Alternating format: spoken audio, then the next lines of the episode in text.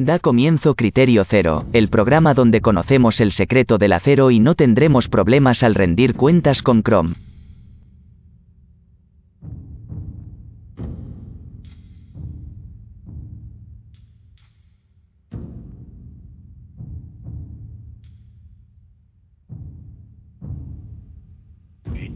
The time when the oceans drank Atlantis and the rise of the sons of Arius, there was an age undreamed of. And unto this, Conan, destined to bear the jeweled crown of Aquilonia upon a troubled brow.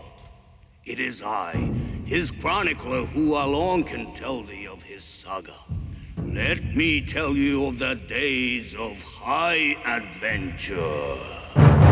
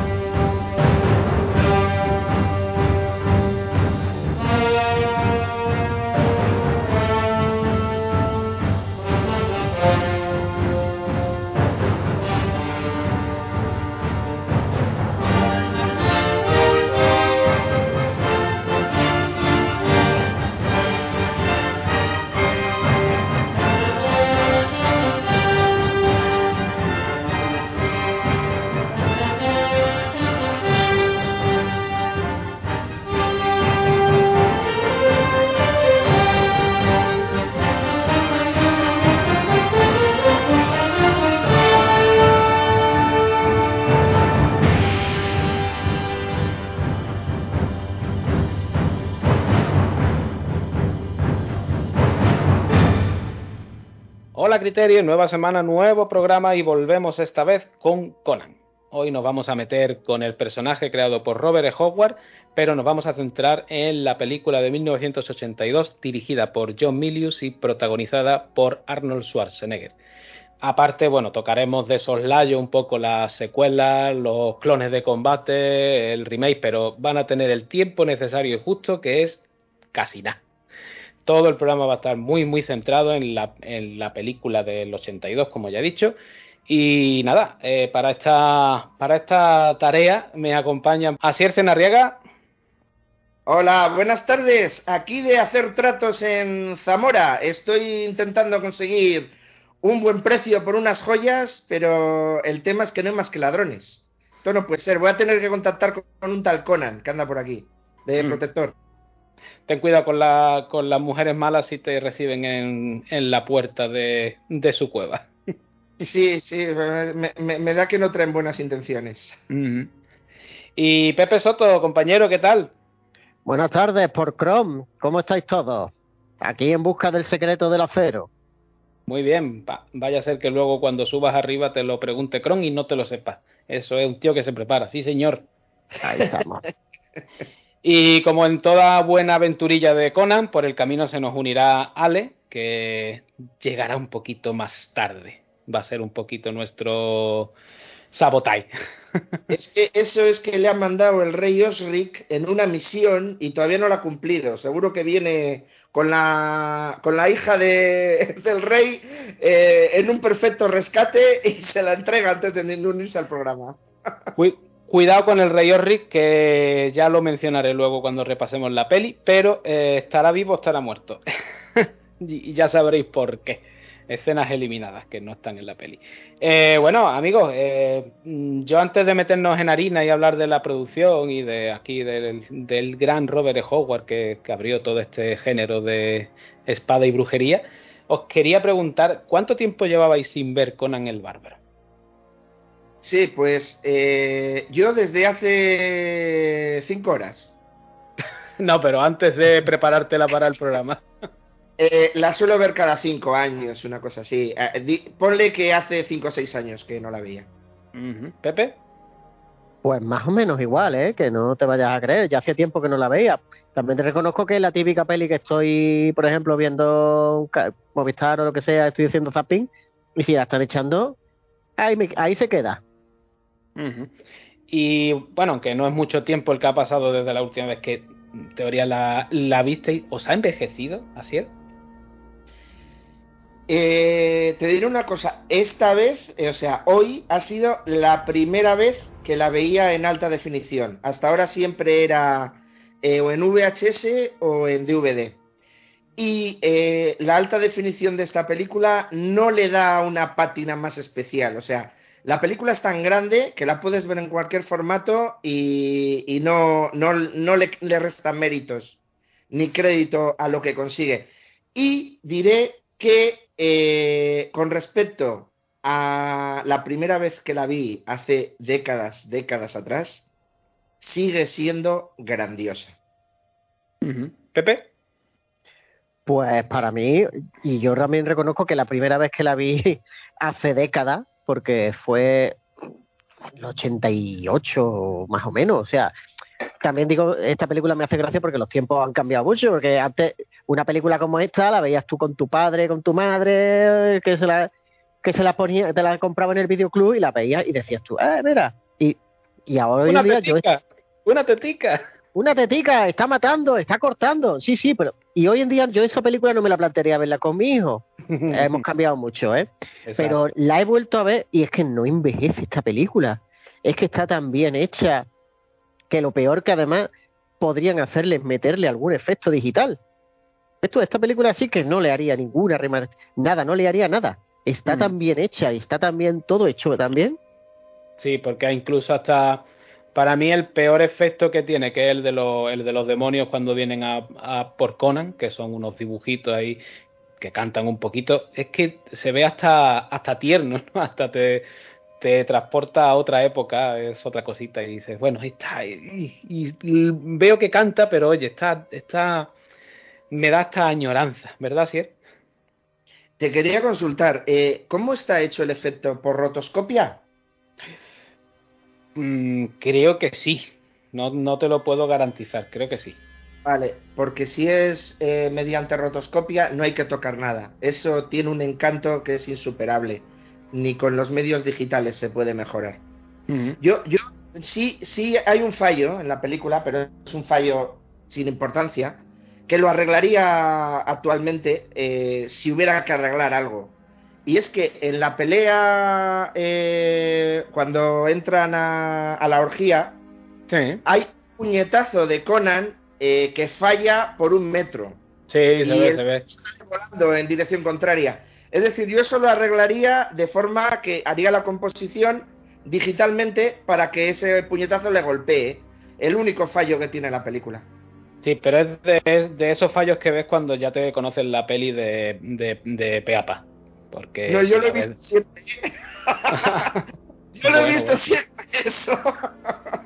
es más, estoy esperando siempre el momento. Eh, otra preguntilla que os lanzo. Eh, cuando erais peque, ¿Erais más de Conan el Bárbaro o de Conan el Destructor? Anda, que la preguntita. No, no, mm, la, preguntita nada. Eh, yo, por ejemplo, yo me divertía más con Conan el Destructor siendo una película muy, muy, muy, pero muy, muy, muy, muy y muy, muy, muy inferior. pero a mí me era más divertida. No, a mí no. A mí no me de hecho no me resultó, yo qué sé, yo la vi y dije, bueno, ¿y esta es la segunda parte? Sangre, quiero más sangre. Oye, que tiene sangre, ¿eh? Perdona. Perdona. Pero, la casquería de la primera no la tiene, Marjo. Ay, ay, ay. Lógico, lógico. ¿Y tú, Asier? Yo voy a ser honesto. Eh, de pequeño me gustaba más Conan el Destructor porque tenía más duelos a espada, pero siempre pensaba que la mejor película era Conan el Bárbaro. Conforme me he ido haciendo mayor, ha ido bajando mi apreciación por Conan el Destructor y creciendo la que ya era muy grande por entonces, la de Conan el Bárbaro. Eso sí te diré que siendo la partitura de Conan el Bárbaro grandiosa, la partitura de Conan el Destructor es igualmente grandiosa. Porque casi todo es nuevo, excepto el tema principal y una pequeña aparición del tema de Valeria. Y el nuevo tema de Conan el Destructor es legendario. Ya lo son todos los de Bárbaro, pero es que hay que poner una pica en Flandes con la poca apreciación que tiene Conan el Destructor, diciendo que las dos bandas sonoras están al mismo nivel. Pero ¿no tienes la, sensación que la banda sonora está mejor metida, o sea, mejor usada en Conan el Bárbaro que en Conan el Destructor? Como que mm, yo es que la he, vuelto a ver también Conan el Destructor, ya hablaremos luego un poquito, poquito, poquito de ella. Eh, tiene como momentos en los que cambia de una melodía a otra, sí, porque sí, tiene saltos como muy raros, la, la música casi que noto hasta veces que entra como a destiempo mal, no sé, está mal montada. Te explico el motivo. Mira, eh, Poledouris, para Conan el Bárbaro, hizo como otras grandes partituras del pasado, como por ejemplo la trilogía del dólar de Leone o hasta que llegó su hora. Eh, mm, John Milius le hizo componer la partitura y los temas previamente al rodaje. Es más, cuando estaban rodando, estaban oyendo los temas principales. La batalla final eh, contra los secuaces de Tulsadum estaban a todo trapo eh, con eh, unas furgonetas poniendo la música mientras los actores cabalgaban y, se enfrentaban en la batalla. con esto quiero decir que esa música se escuchó tantas veces durante la producción, durante el rodaje, durante el montaje, que estaba ya asumida y la película se montó conforme la música. En Conan el Destructor, Poleduris compuso después de estar terminado el montaje. Y luego Richard Fleischer no respetó eh, los tiempos para cada escena. Es decir, que si una escena está compuesta para que empiece en el minuto 8.42 segundos y acabe en el 10.28, Fleischer lo puso en el 8.32, 10 segundos antes, y lo acabó 10 segundos antes también. Por lo tanto, está descoordinado. Esto es eh, culpa de el ínclito de Laurentis y de un Richard Fleischer que estaba ya que pasaba de todo y quería el dinero. Eh, una lástima siendo el gran director que es, el director de los vikingos, recordemos, pero que en Conan el Destructor no era ya ni la sombra, desafortunadamente. Bueno, de hecho, Conan el Destructor, ya lo hablaremos luego, tiene bastante metraje cortado para el tema de, que Dino de Laurentiis quería una peli más asequible en cuanto a calificación y tuvo que rebajar porque incluso ya rebajando de la original del bárbaro eh, se la calificaban como R. Y hay por ahí una escena de sexo de Schwarzenegger con la con la reina Taramis y cortada, etcétera, etcétera. Entonces entiendo que si cortas aquí, cortas allá y el compositor te ha hecho la, la, banda sonora para un metraje, luego a lo mejor el empalme ya no te queda bien. Evidentemente. Es más, compusieron, compusieron, eh, compusieron, quiero decir, eh, montaron una escena, eh, había resuts en el año 86. Los ha habido siempre. Sí, no, pero era muy gracioso que cuando habían pasado seis meses desde el fin de rodaje se pusieron a rodar una escena de acción extra, que es la de eh, la pelea con los eh, esbirros de, mm, del reino este eh, a caballo y, y, Conan con, la, con el tema principal de Conan el Destructor, pero no de esa escena, sino del prólogo Es decir, el montaje musical en ese momento ya no llamaron a Basil Poledouris y lo montaron cortando y pegando del prólogo. O sea, eh, infumable. Pero la música era tan grande que aún así aguantaba estos, eh, eh, esta charcutería musical de, cortarle pedazos y pegarlos en otro lugar sin contar con el músico. Eh, es una lástima todas estas cosas y yo siempre culpaba a, Richard Fleischer porque si se impone Richard Fleischer, Laurentis hubiera dicho que sí con la cabeza y hubiera, mira, hubiera mirado para el suelo. Porque Richard Fleischer era una leyenda y es pero en esta película pues no, no, no, no estuvo a la altura de, su legado. Bueno, eh, también hay que tener en cuenta que a De Laurentiis en aquella época eh, se le podía toser poco. Yo creo que en la primera peli él mete poca mano porque llega ya con el proyecto empezado y es como el que viene a ayudar con la pasta. Pero ya en la segunda y todo lo que vino luego, eh, ahí ya el tío tenía los, mandos él y hizo y deshizo a su, a su antojo. Bueno, él y su hija Rafaela, claro.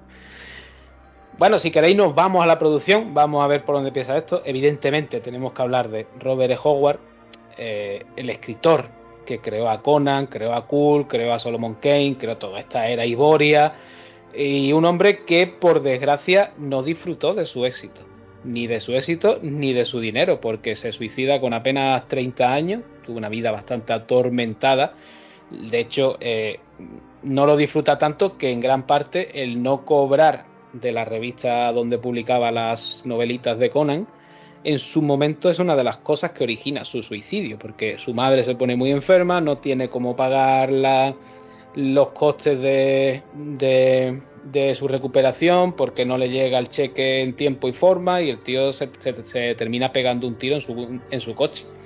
Dime si es. Sí, no, quería apuntar que eh, el legado de Howard es tan grande que yo lo pongo a la altura de genios del siglo XX como Edgar Rice Burroughs y su creación de John Carter. Pues para mí a esa altura está Conan el Bárbaro, está Cool el Conquistador, está Red Sonja y, está Solomon Kane. Y nunca ha sido lo suficientemente valorado. Siempre se le ha tenido por un artista eh, grande, pero de segunda división. Y no, pero... de las grandes ligas.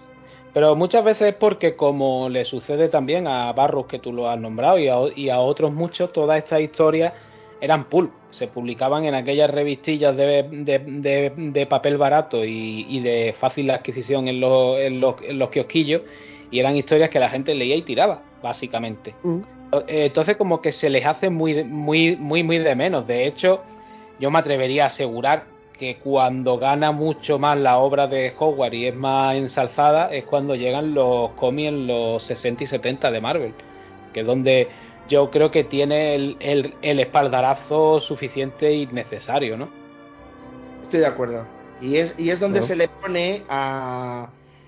a mm, no a la altura merecida de, de, su creación, de su talento y de su legado, pero sí a empezar a apreciarse lo que este hombre había creado.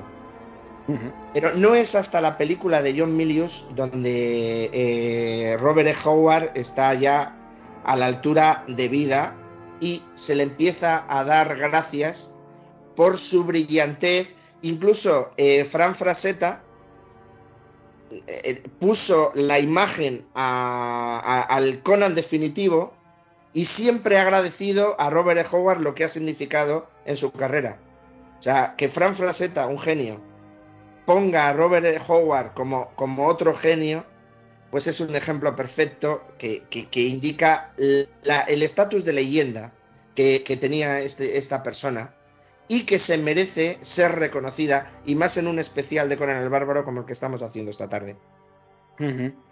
De, hecho, como iba diciendo, eh, no disfruta ni de su éxito, ni de, ni, de, ni de su fortuna, ni le da tiempo siquiera a asegurar los derechos de su obra. Y es una cosa que queda ahí un poco en el aire y que bueno van cogiendo por aquí y por allá las distintas editoriales que luego reeditan su obra Y hay un follón, hay un follón con los derechos porque ni son libres realmente, ni los, ni los tiene ningún heredero de él gestionándolo ni nada. Entonces, mm, para según qué cosas, eh, es complicado hacer según qué cosas. En cómics parece que la cosa está un poco más asegurada porque es Marvel quien los tiene. Fue quien empezó con los cómics, aunque hubo un pequeño salto a Dark Horse, pero están ahí otra vez, lo vuelve a tener y ahí sí. Pero para películas, de hecho, si no me equivoco, hay países donde los derechos están libres y se podría hacer una.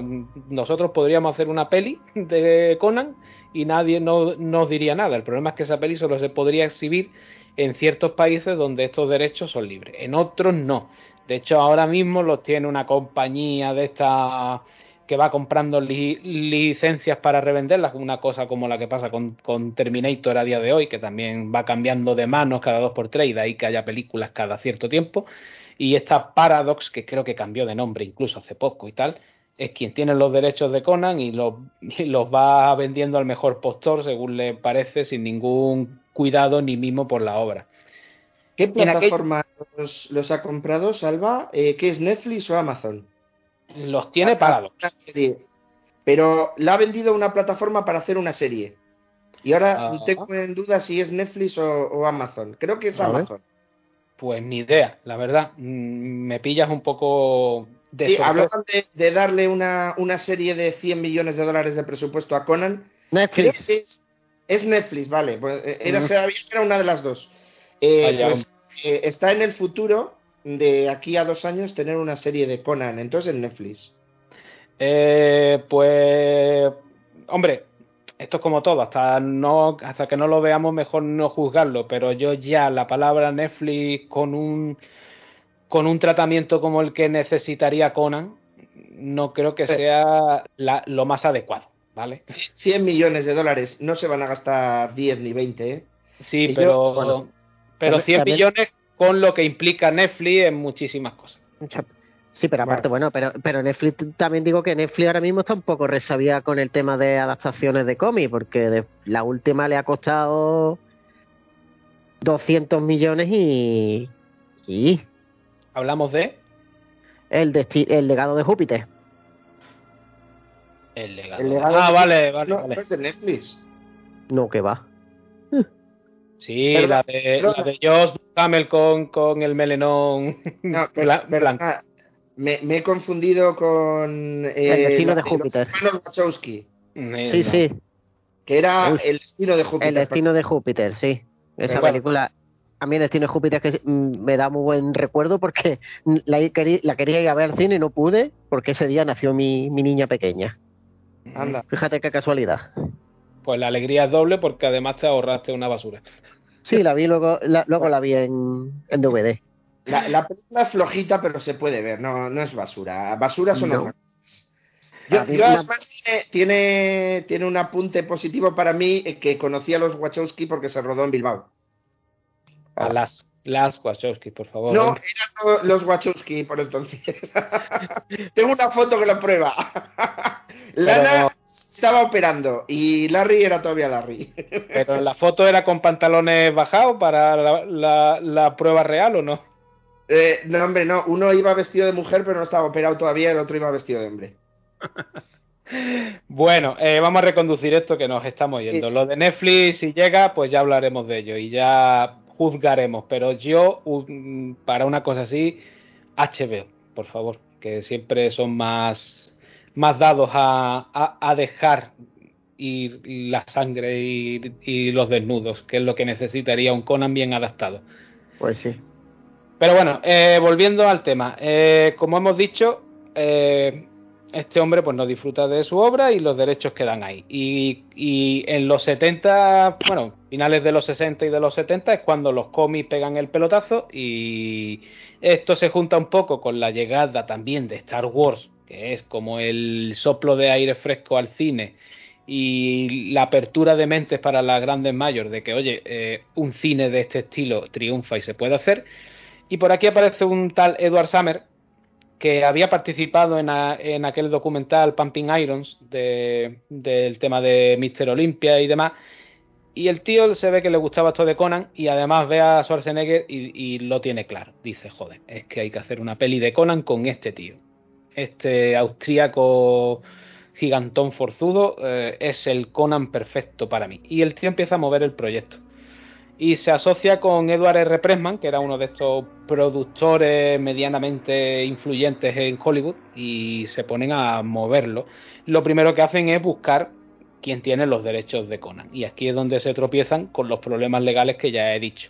La primera que los tuvo fue Lancer Brooks, pero en 1966 quiebra y, se va a tomar por saco. Entonces llegan Glenn Lord y, y Decam y fundan la Conan Properties, que es un poco como una asociación para gobernar estos derechos y darle un poquito de sentido a que se haga con ellos. Esto le lleva a un litigio legal de dos años y se tienen que gastar un, en torno a unos 100 mil dólares por ahí para poder hacerse con ellos. Una vez con los derechos, pues empiezan a moverlo por los, eh, por los estudios. Es cierto que casi todos los estudios a los que llaman están interesados, pero en principio es Paramount. Paramount es la que parece que se va a quedar con ellos. De hecho, empieza a moverse el proyecto y buscan a un guionista. El guionista que se encarga de esto es Oliver Stone, un tío que por aquella época pues ya estaba empezando y era un, era un guionista muy reputado y, y por supuesto tan loco como siempre fue. Y hizo un guion de Conan que era muy espectacular, dice todo, todo el mundo, que recreaba bastante bien lo que es la idea de Conan, lo que es el mundo, lo que es la, era Iboria, pero era prácticamente inrodable para aquella época porque el tío se volvió loco, batallas de 60.000 personas, mutantes por aquí, todo muy loco, mucha magia, mucho efecto especial que todavía no estaba preparado para hacerse en aquella época y era una producción que se iba a más de 60 millones de los 70. Mira, que ahora parece que decimos 60 millones y todo el mundo pensará, uy, qué barato para lo que se gastan hoy en día. Estamos hablando de los 70. Bueno, con esto incluso mm, hay que buscar a alguien que apoye el proyecto. Dime, si es.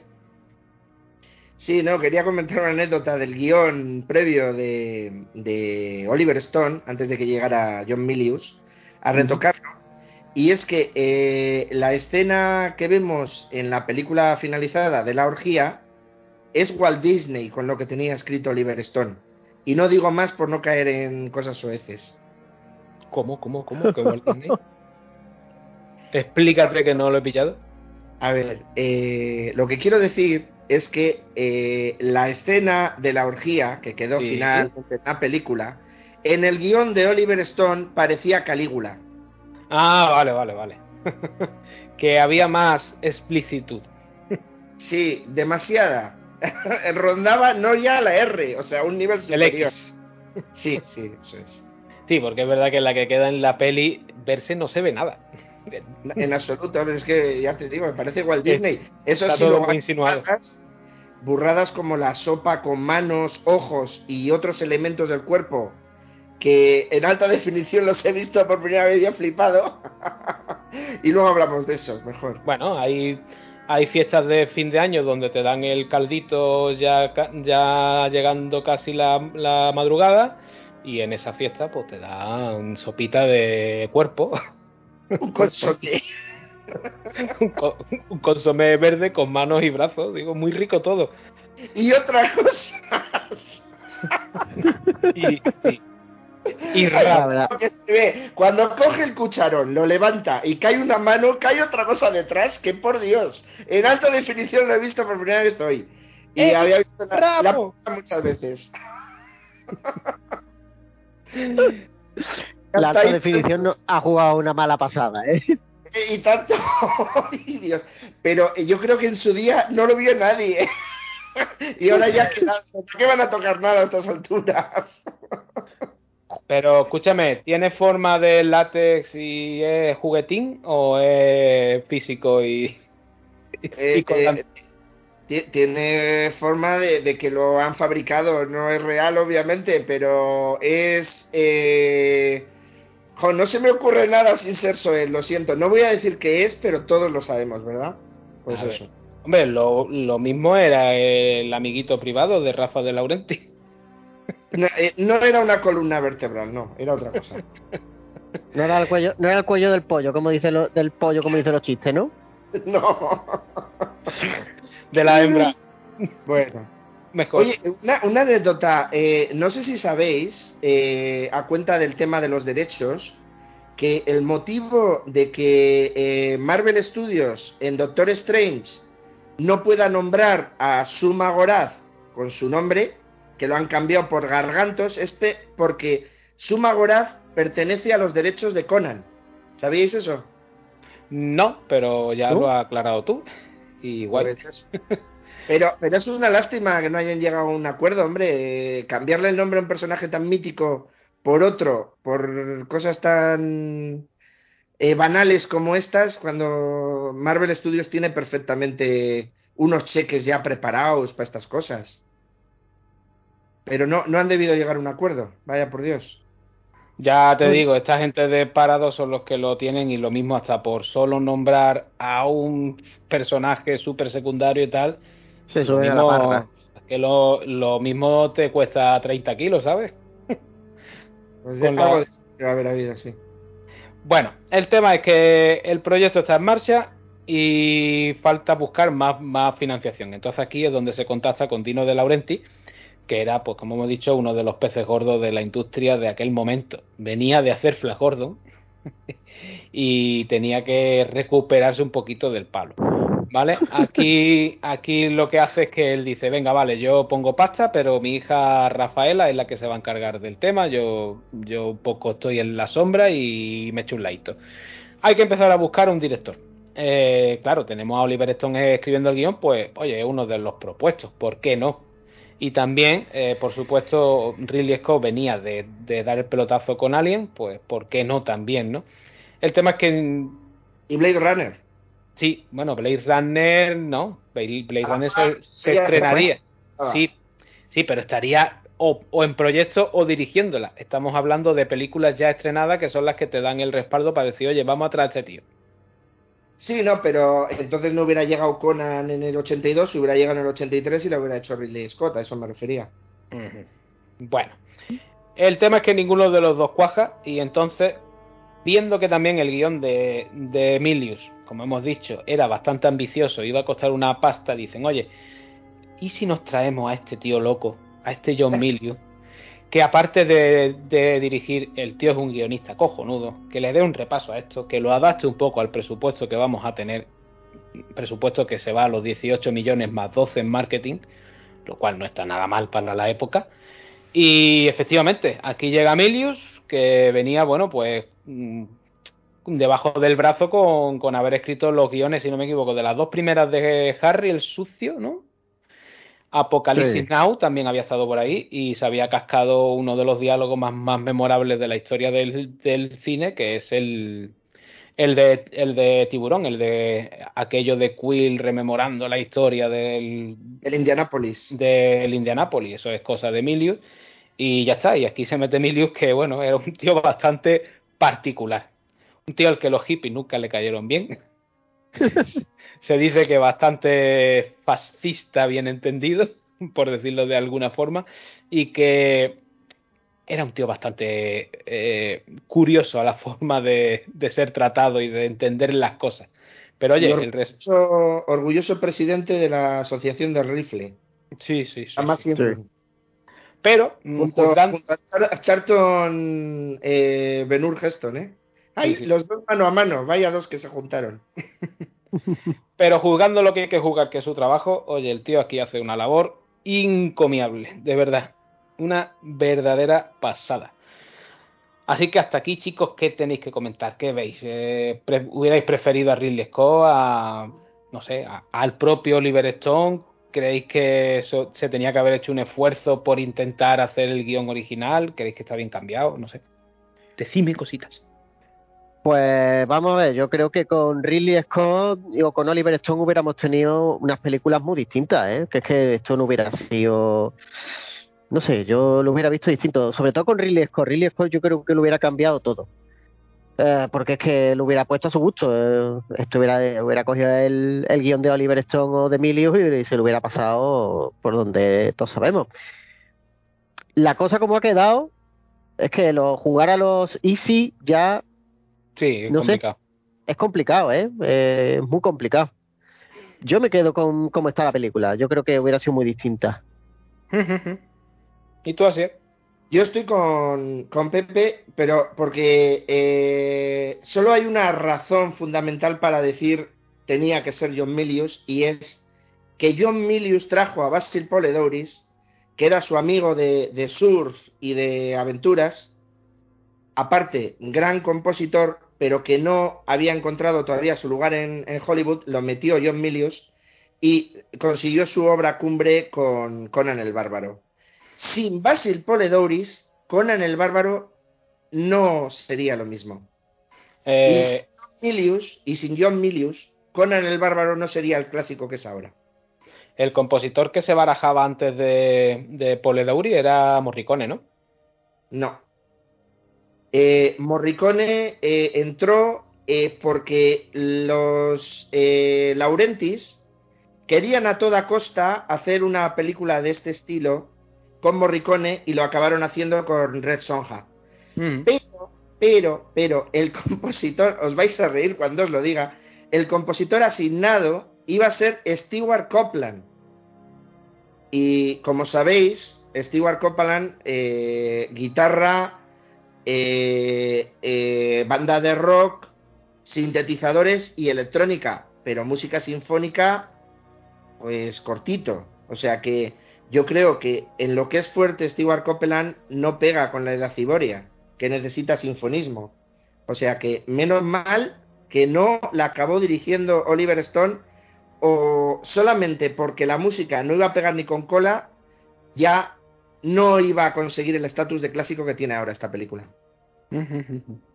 Pues sí. Oye, pues, pues yo sí. siempre había entendido que era Morricone el que, el que estaba ahí ya, ya a puntito y, y por lo que sea al final se cambia por por por Poledouris, la verdad. Pero no no no es que querían hacer todo con Pole, eh, con perdón, con Morricone, los Laurentis, incluso a ver, eh, quizá eh, la leyenda eh, se líe ahí porque a quien querían sí o sí los Laurentis para la película es a Morricone en Flash Gordon.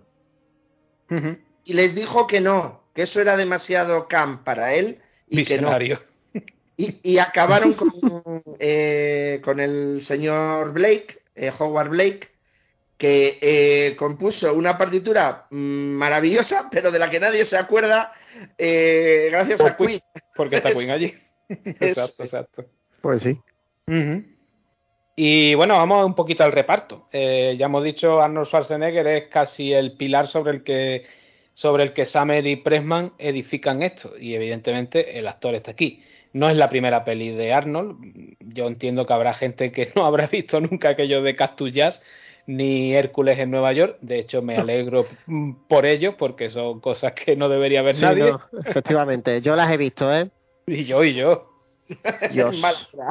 Es que de niño te recuerdo que eso te lo ponían, porque era como las películas de, de, de Schwarzenegger. Y claro, Schwarzenegger haciendo el panoli.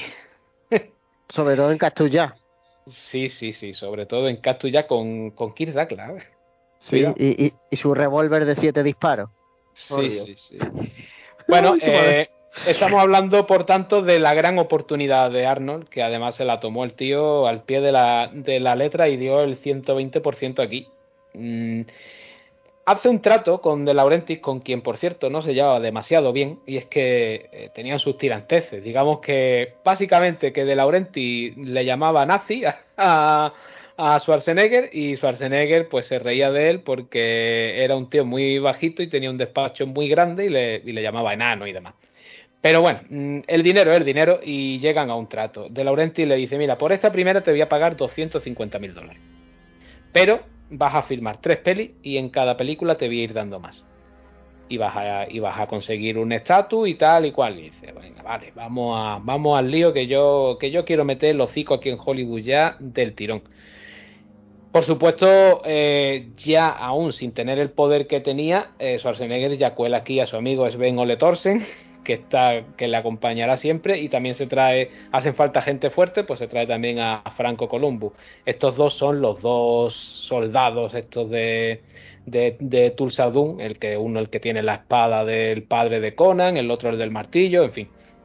Dime así Sí, no, quería comentar una anécdota, eh, que la prueba de cámara definitiva que convenció a todos de que Schwarzenegger era Conan está en la película. ¿Recordáis el momento? Por cierto, esa escena está añadiendo con croma la parte de atrás, porque claro, está rodada en un estudio. Está incorporada por montaje a la escena cuando le persiguen los perros y encuentra la, la, la espada, Atlantea. Sí. ¿Recordáis que se corta con la espada las cadenas que Sí, tenía sí. los grilletes? Uh -huh. Hay un plano en ese momento montado con montado por montaje, quiero decir, no que esté montado en, en ningún animal, eh, en el que se le ve portar la espada a Schwarzenegger y mirar de forma oblicua, con la cabeza inclinada. Ese plano lo alarga 5 segundos y es uno de los mejores planos de la película. Pues no está rodado en, en la producción, es de la prueba de cámara inicial a Schwarzenegger. Uh -huh. Sí, como para ver la mirada de este tío con. Eso es. Uh -huh. Sí, sí. Otra cosa no, pero aquí tiene unas miradicas uh, Arnold, ¿eh? con el ceño fruncido así, que, que, que mola mucho, la, la, verdad, porque hablar habla poco. De hecho, tarda media hora en, en hablar. 24 y, minutos. 24 minutos. Y lo primero que te suelta es, a, es aquello de el, el, lamento de sus mujeres. ¿no? ¿Qué es lo mejor de la vida, Conan? Antes gruñe, antes gruñe un par de veces. Gruñir gruñe mucho, sí. Gruñir sí. gruñe mucho, sí, sí. Y creo que esta película tiene una de las mejores presentaciones de actor principal de la historia del cine. Porque vas viendo en la rueda del dolor cómo van girando oh. y él va, va haciéndose mayor, sus piernas cada vez tienen más músculos, sus brazos son más fuertes y eh, hay un plano eh, con Jorge Sanz con peluca. Eh, por montaje pasa a un actor adolescente con peluca, la cámara en plano cenital, perfectamente eh, perpendicular a la rueda y a la cabeza de Conan, y tras un par de eh, momentos de montaje con diferentes actores mientras giran la rueda, cambia a un plano con el pelo largo tapándole la cara, esa cara se eleva y vemos por primera vez a Arnold Schwarzenegger y explota por primera vez el tema secundario de Conan, de Basil Poledouris, que no es el principal, no es la melodía de contrapunto, con toda la orquesta. Y ese es uno de esos momentos de, carne de gallina que tiene la historia del cine en mayúsculas y ahí están todos sublimes. Eh, montador, director, actor, todos. Y curiosamente, una, un pensamiento que tengo yo es que esta es una de las películas mejores dirigidas de la historia del cine porque tiene un elenco de una gran cantidad de, de, de los peores actores que ha parido madre. Sí. Schwarzenegger, Schwarzenegger, el primero, Sandal Berman es horrible y en esta película está maravillosa. Eh, el amigo Jerry López, su botay, el, el malo, ¿eh? amigo surfero de John Milius. Que no era actor, exacto. Y cumple sobradamente. Y luego vamos, eh, Sven Ole Thorsen es para darle de comer aparte. ¿Y el Ahora, otro cómo se llamaba? Franco Columbu. Franco Columbu, vamos, eh, dos actores del método Stanislavski, vamos. Franco Columbu, bueno, pero, que perfectamente pero... es eh, el de Motorhead, el que murió hace poco. Ay. Pero bueno, que, le, que les ven Olen Orson este a, a de la lengua, no, no me acuerdo. Pero que les ven este, lo vimos otra vez haciendo un papel muy físico en Gladiator, chavales, también, ¿eh? ¿Cuál es? ¿En ¿Es Gladiator? El, eh, se sale en Gladiator, es el gladiador, el que por, el que cae, el que ese peor se lo hace pasar a, a Russell Crowe, el tigre de la Galia. Vale, vale, el, vale. Sí, el que sí, lleva sí, el casco, el que lleva el casco de la lágrima. Con la lágrima. Ah, con la, vale, vale, vale, es ese, es ese actor, chavales. Bueno, no, no, lo recordaba, pues gracias por el dato. Estas cosas vienen bien en, en estos programas. Y luego el tema está en que eh, William Smith, que es un actor horrible, está maravilloso en una escena de un minuto que tiene al principio, es el padre de Conan. Conan, Jorge Sanz, otro actor que merece todos los premios del mundo a peores actores. Porque es nefasto este chaval. Además, como persona es un desastrín. Una vez lo tuve en el trabajo y no, no os quiero contar porque me, me, ponen una demanda por difamación, pero madre mía. Vamos a ver, que, que, hasta parece que está bien. Aquí, eh, aquí, aquí, el único que se llama, aquí el único que se salva como actor, eh, porque tiene además una, una buena escena potente, es eh, James Earl, Jones. Sí, sí. Sí, sí, sí, Los demás Bon es un camé, en verdad. Sí, eso bueno, es. y luego, los, los, apuntes en la mirada que tiene James, James L. Jones, el tío lo hace tan bien, es de lo poco previamente al casting eh, potable del equipo eh, de interpretación de esta película. Porque Más Bonsido mm, tiene un momento de diálogo maravilloso, que es el de sois ladrones, sois lo peor de la, la, la, escoria de la tierra, y yo os saludo. y les dice, pero vamos, no le dan tiempo a, a, desarrollar nada. En cambio, James L. Jones tiene momentos de miradas que duran segundos y segundos que está él portentoso y su interpretación es básicamente a presencia física. Por diálogos tiene pocos, que también los tiene, y él está muy bien, como el de eh, Come to me, my child, ¿cómo era en castellano? Eh, venid a mí. Niña. Bueno, niña en ese momento, pero cuando, cuando dice que vengan aquí los, los de la secta, vamos, esto, los que están con las antorchas y todo esto. bueno, eh, él, él está eh, tremendo de interpretación y era un actor secundario de televisión americana. Mm, y Todavía no había salto al gran secundario que fue después. Y le favorece mucho sus ojos, tío. Es que tiene unos ojos que, son particularmente extraños para un hombre negro. Y le hacen todavía ser más. Un, un, personaje más extraño, ¿no? Que es lo que necesitaba este villano. Eso sí, la peluca. Ah, ay, ay, canta la, traviata hay un efecto con los ojos de James L. Jones que me parece apoteósico y a día de hoy sigo sin saber cómo lo hicieron. Eh, ¿Recordáis cuando se transforma en serpiente gigante? Sí, que por cierto, qué, plano, macho, cómo van cambiando toma para... Y qué bien hecha está, ¿eh? Bueno, pues hay un momento, un, primer plano de los ojos, eh, un primer plano pero de la cara al completo, pero eh, el centro visual son los ojos de James L. Jones y pasan de ser los ojos humanos a estos ojos eh, de reptil. Sí, sí. Pero en el mismo plano. ¿Y cómo han hecho eso, por Dios? En el año 81. Pues... Luego ya con montaje y ya es un animatronic.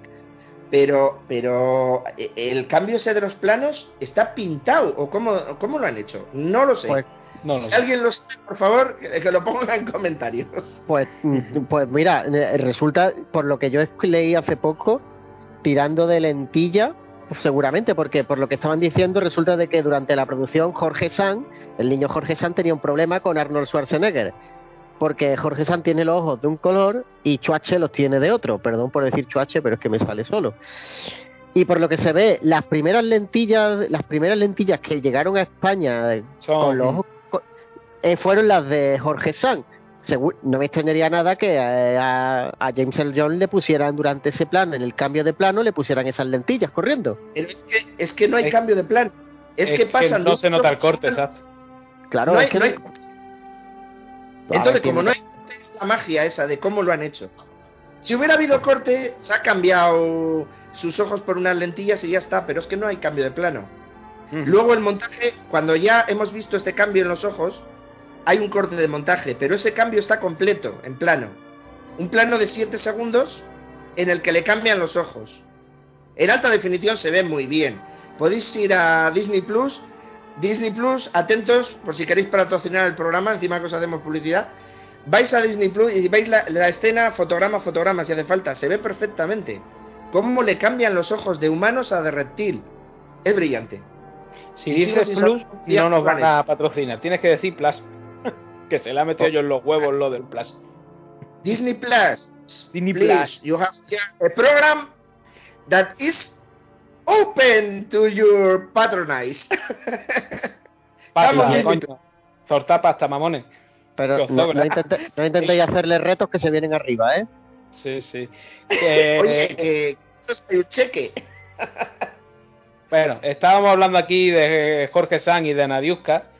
Uno es, uno, uno español y la otra una de, estas reinas del destape aquí en, en nuestro país. Y claro, esto es porque la producción se rodó íntegramente en España, aunque no iba a ser así.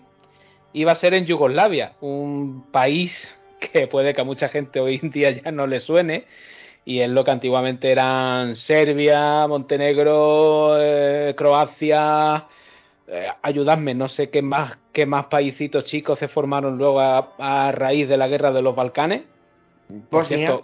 Bosnia, Bosnia, Serbia, Croacia, Montenegro y alguno más Eslovenia. Eslovenia. ¿Macedonia no estaba por ahí también?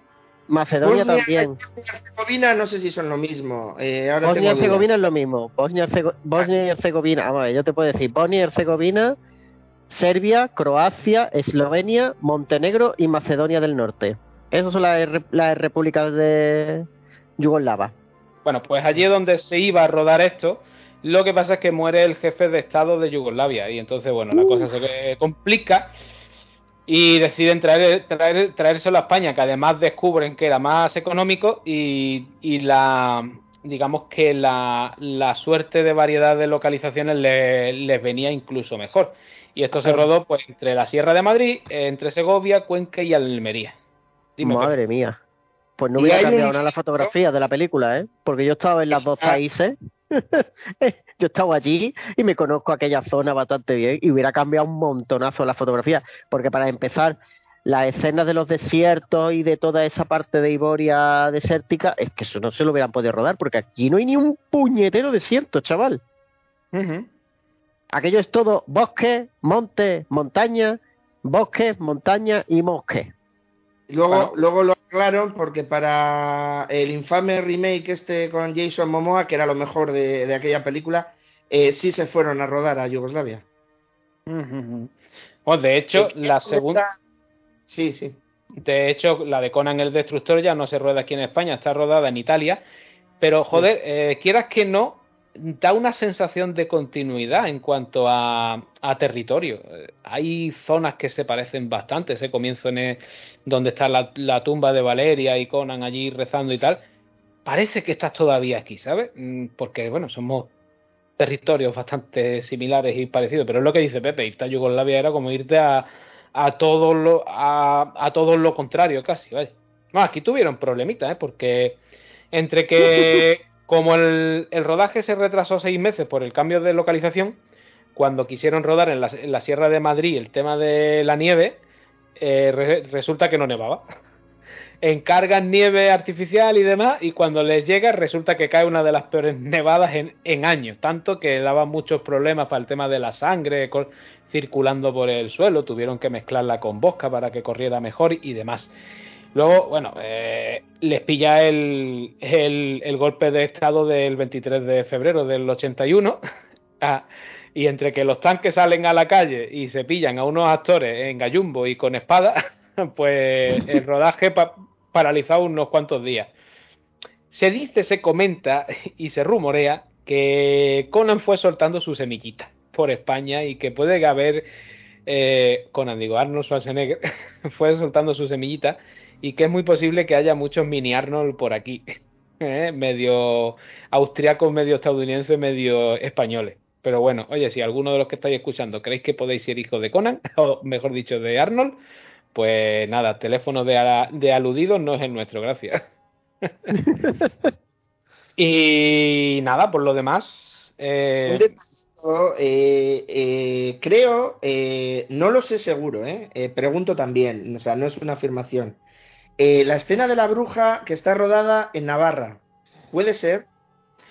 Eh, ay, ¿cómo se llama aquella zona? Si es que... Las Bárdenas Reales. Creo que sí, creo que sí. Sí, sí, sí, Me, suena a mí que sí. O la ciudad encantada, algo así se llama. No, joder, estoy un poco perdida. eso es Cuenca. Mm, no, no recuerdo exactamente qué, qué se rodó. O sea, está claro que la, La zona de la nieve es la Sierra de Madrid, eso sí lo tengo más o menos claro. Todo este tramo de tipo desierto, más desértico, es Almería, tabernas. De hecho, Arnold hace unos cuantos años vino por aquí, le dieron un, un, premio especial allí y demás, sí, sí. Y en Madrid también le, le, hicieron otro homenaje y demás. Ha estado muy relacionado siempre este rodaje con nuestro país y se ha recordado muchísimo, la, la verdad. Una pena, una pena que no se que no se conservaran los decorados, joder, porque es que la producción de esta peli es acojonante, tío. Yo no sé pero todo el tema del templo del dolor de, de el macho, el, montaje que tuvieron que hacer con eso, haber dejado algo, incluso la cueva de la, de la bruja que tú mencionas, coño, déjala, haz un recorrido, haz algo por allí, vende mejor el, el, cine que se rueda aquí. Pero, la, la zona ya era con los donde tiene lugar la batalla al final, por ejemplo, eso sería un recorrido increíble. Pero claro, sí. Pero eran otros tiempos también, que es el problema. Bueno, eh, díselo a los de a los de Túnez, que antes de esto incluso, y allí conservan todo lo todo, lo que se dejó de, de Tatooine, claro. La casa de Luke está por allí todavía. Es que es cuestión de visión de futuro y negocio. Pero bueno. Mira, curiosamente, has nombrado esto y justamente una amiga mía Estela, eh, que vive en Londres, ha estado visitando las zonas de rodaje justo la semana pasada de Star Wars y ha estado en la casa de Luke y se ha sacado un selfie. Mm. Está en Azafate, en, en... Joder, eh, ¿me, recordáis el nombre del sitio? Que ahora no caigo. ¿Túnez? Eh, sí, pero la zona o la provincia que tiene un nombre muy similar a Tatooine. Ni idea, eh, Pero ahora no me acuerdo. Bueno, es igual. Eh, hay una zona que el nombre de las zonas de los planetas y de esto George Lucas lo puso por la zona real donde se rodó en Túnez. Eh, no, me acuerdo del nombre, perdonad mi memoria en este momento. Ya, ya, ya. Estuvo, y están las, los decorados conservados como si se hubiera rodado Star Wars ayer. esa, es la diferencia. Eh, Porque esto se rodó en el 75 y Conan fue rodada en el 81, o sea, fíjate. No sé si tendréis algún... No sé si tendréis alguna anécdota más del rodaje. Asier, tú me dijiste algo de cierta conversación con Jack Taylor, este sacerdote ah, que, que, le tira los tejos a, a Conan. Estuvo homenajeado por el FANT, el Festival de Cine Fantástico de Bilbao, el año antes de la pandemia y eh, asistió en persona y me, dieron la, oportunidad de entrevistarle, me dieron un cuarto de hora con él y estuve preguntándole cosas variadas, eh, específicamente sobre su participación en Conan el Bárbaro y me explicó que Basil Poledouris, el compositor, estaba eh, recorriendo las localizaciones en España inspirándose para la, para la partitura, que le conoció y que fue uno de los momentos álgidos de su vida. Y luego eh, que Schwarzenegger imponía. Y que él se sentía un actor echado para adelante, pero delante de Schwarzenegger no le salían los diálogos. Me comentó en confidencia y yo me sentí como, como, si me lo contara a mí, el único de la historia que se lo cuenta así en confidencia. Y luego lo suelta lo mismo en la presentación de su premio a toda una carrera, suelta lo mismo que me había dicho a mí, me hizo una gracia enorme. Digo, hace sentir a sus eh, entrevistadores como si fuera eh, el único al que se lo está contando y se lo cuenta a todo el mundo. Curioso de los, actores que hacen tantas entrevistas. Este al menos tenía la personalidad de, hacerte sentir eh, que solo te lo estaba contando a ti y luego lo contaba ante un auditorio mayor, como haciendo sentir a cada uno como si fuéramos los únicos. O sea que eh, tenía ese carisma el amigo Jack Taylor. Bueno, eh, antes de hacer una pausita, que la vamos a hacer ya mismo para pasar a, a la película, eh, me gustaría que, entráramos un poco más en profundidad en la banda sonora de Poledouris, que no sé vosotros, pero yo creo que es el 50% de esta película, si no más a lo mejor incluso. Pero antes de que, nos, de que tú nos, nos des tu disertación, que yo sé que tú eres más, estás más, más puesto en esto, así es, sí quiero que nos sorprendas con eso que nos has comentado al micrófono cerrado, de que el tema principal de Conan tiene letra y que te la sabes y que te vas a atrever a cantarla. Pues sí, pido perdón por anticipado a la audiencia y, espero que no haya precipitaciones eh, en, cada eh, provincia cuando estéis escuchando esto. Pero eh, el amigo Basil Poledouris, para componer su tema principal, le puso letra, lo compuso en formato de canción.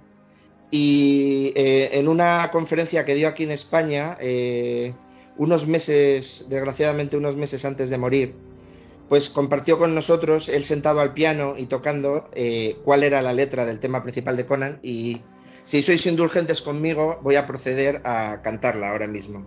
Por favor. We are about to present you the age of Conan. We are about to show you the riddle of a stew. In the times of highest adventure, this is the tale of a king. Bueno, hasta ahí. Sorprendente, sí señor. Oye, oh, pues no suena nada mal, la verdad. Y oye, tampoco cantas mal, así es. ¿Ha sonado bien? Es demasiado amable. no, no, hombre, no no has desentonado, chaval, que es lo importante. Gracias. Espero no que, que los chillidos no le hayan roto los tímpanos ningún oyente, pero oye, ha sonado bastante, ha sonado bastante bien. Oye, un, dato curioso este de la letra, ¿eh? Esto estamos hablando del tema Anvil of Crown, ¿no? El, no, el, la parte central del Anvil of Crown, eh, que es eh, eh, la parte melódica que suena con cuerda. Sí, sí, sí, sí. Sí, pero que bueno, que está dentro de ese tema, ¿no? Sí, sí. Luego eh, suena al completo en el track llamado Recovery. que es después de que luche con los espíritus Valeria tras la crucifixión porque se recupere Conan, él eh, con la mano todavía sensible porque se la habían roto, intenta coger la espada y hacer sus movimientos de lucha. Suena esto que acabamos de escuchar con letra, eh, y que es el, tema de, Conan el Bárbaro. Bueno, y de la banda sonora, ¿qué nos cuentas? A ver. Yo sé que tendrás mil cosas. Por, dónde empezar? Mira, si quieres comienzo eh, comentando que en el año 2006, eh, cuando llevaba solamente un año de existencia el Festival Internacional de Música de Cine de Úbeda, eh, pues conseguimos contactar con Basil Poledouris y él eh, se mostró muy entusiasta en venir a España e interpretar por primera vez en su carrera y en su vida una partitura en concierto, que era Conan el Bárbaro. Desgraciadamente tuvo un tumor cerebral y tuvieron que operarle y abrirle la cabeza. Estaba muy débil y prácticamente era seguro que había que cancelar la presencia de Basil Poledouris.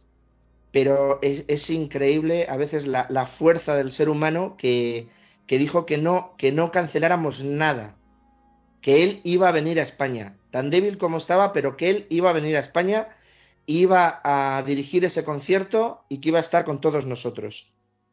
Y lo hizo lo hizo en, un, periodo muy corto de tiempo, viajó eh, prácticamente sus eh, amigos, su familia, su agente, eh, le decían que sí a todo por no llevarle la contraria y, por ser positivo siempre.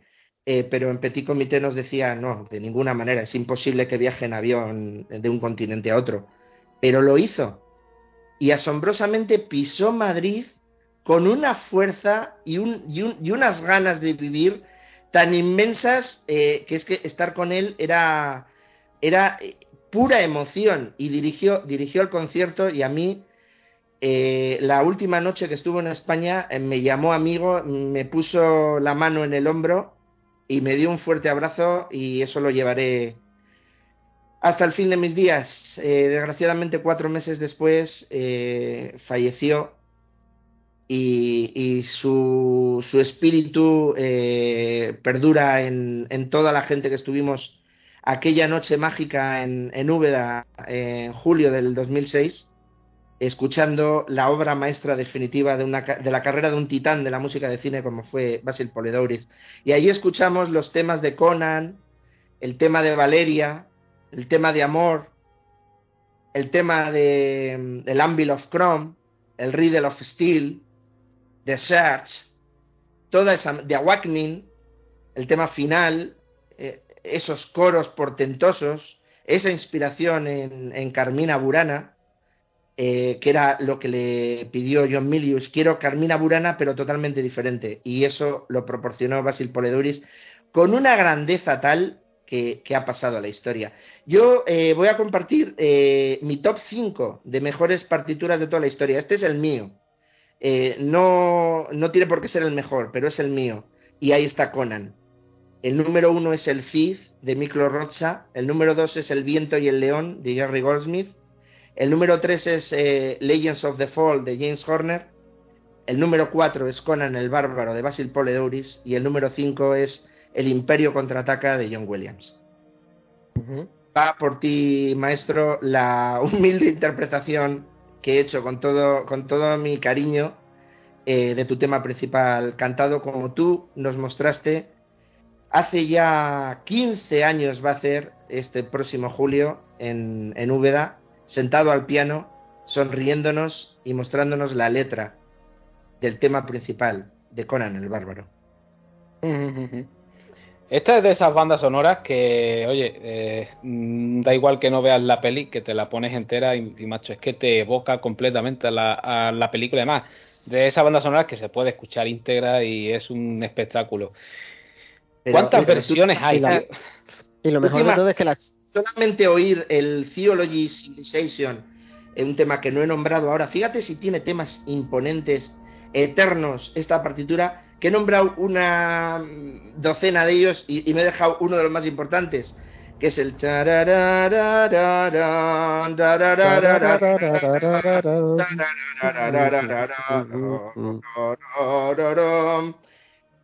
Polidouris Forever. Di, Pepe, que te, que te has quedado ahí media. No, no, no, me he quedado pillado al final yo también escuchando a Cier y me he acordado de ese tema. No, es una banda sonora que, escúchame, que la yo la tenía, lo tuve una temporada en, en el coche, en CD, y tú la estás escuchando y te vas acordando de todas las escenas, de todas las escenas de la película, ¿eh? que, no es una y no es un trabajo fácil porque te acuerdas de la película y vas a... ¿Te atreves a que comience y un tema y lo sigues tú? para que compruebe la audiencia la, grandeza de estas melodías que, están en nuestro cerebro para siempre. no, no, no, no, no. Aquí no, voy, aquí voy. Venga, venga. Que si no lo salva y sale. a ver. Pam pam pa pa pa pa pa pam pa pa pa pa pam pam pa pam tan tan tararararam tararararam tararararam es que no.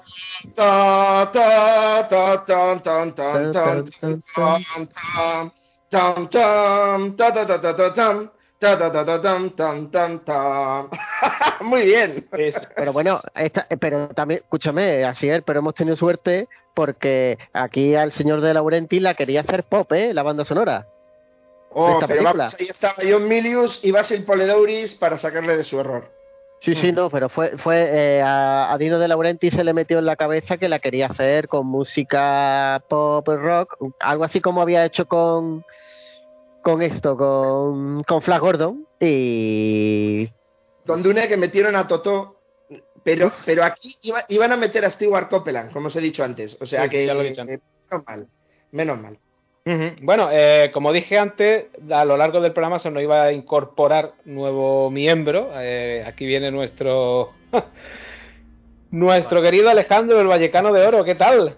Iba a decir el Vallecano de Siberia. Muy buenas, chicos.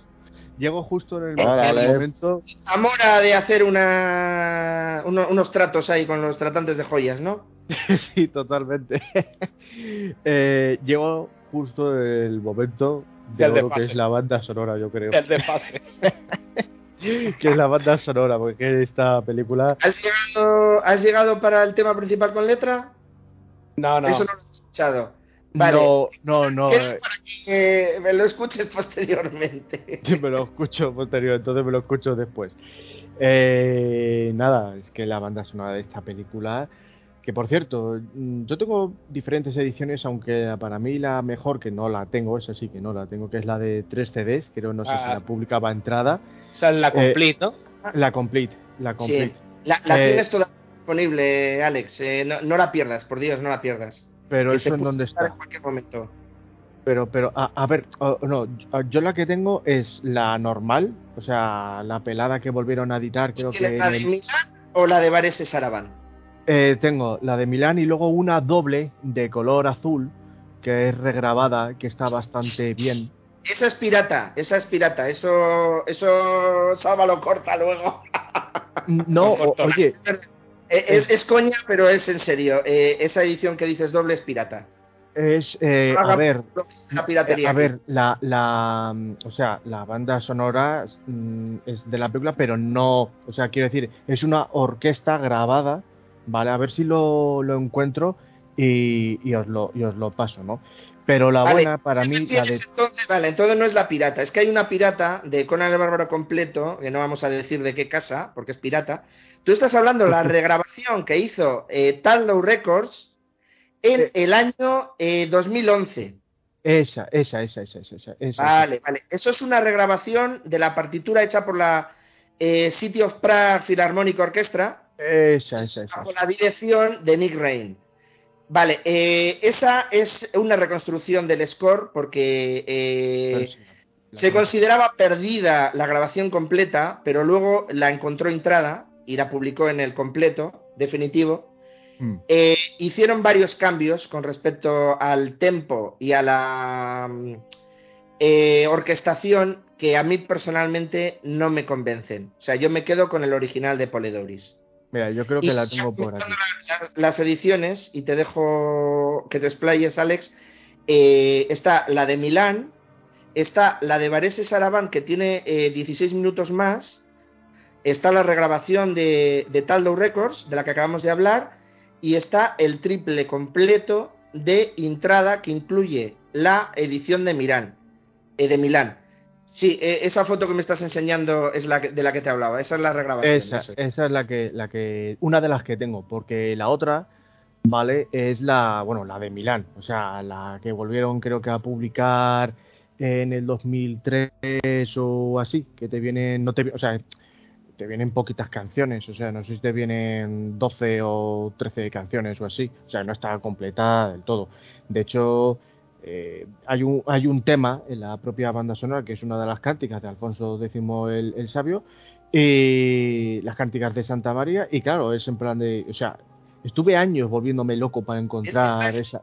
La escena de la, del ascenso por las sogas a la torre de la serpiente, cuando eh, la serpiente gigante Conan, sí, está basada en las cánticas de Santa María, en efecto. Que, claro, lo que, lo que pasa que, pues yo esa canción luego la volví a escuchar años más tarde pero no porque encontrase la banda sonora, sino por yo discos que me suelo comprar de Eduardo Paniagua y, su hermano que suelen hacer música antigua, eh, etcétera.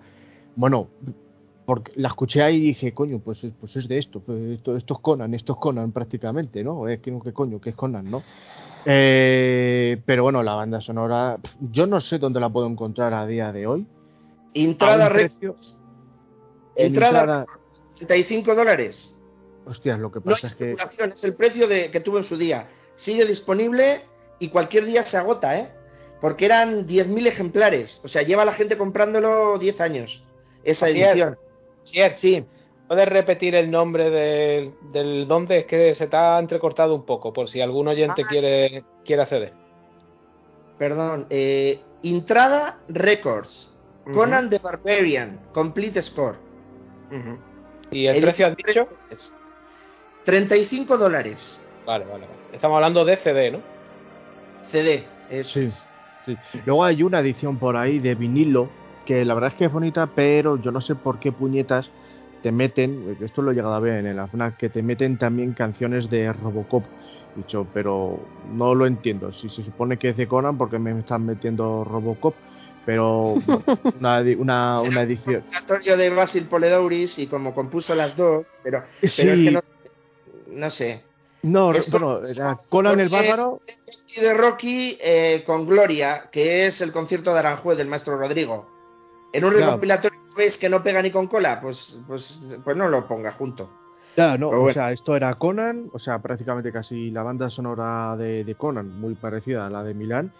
Eh, pero luego dos canciones o tres temas solamente de, de, de Robocop.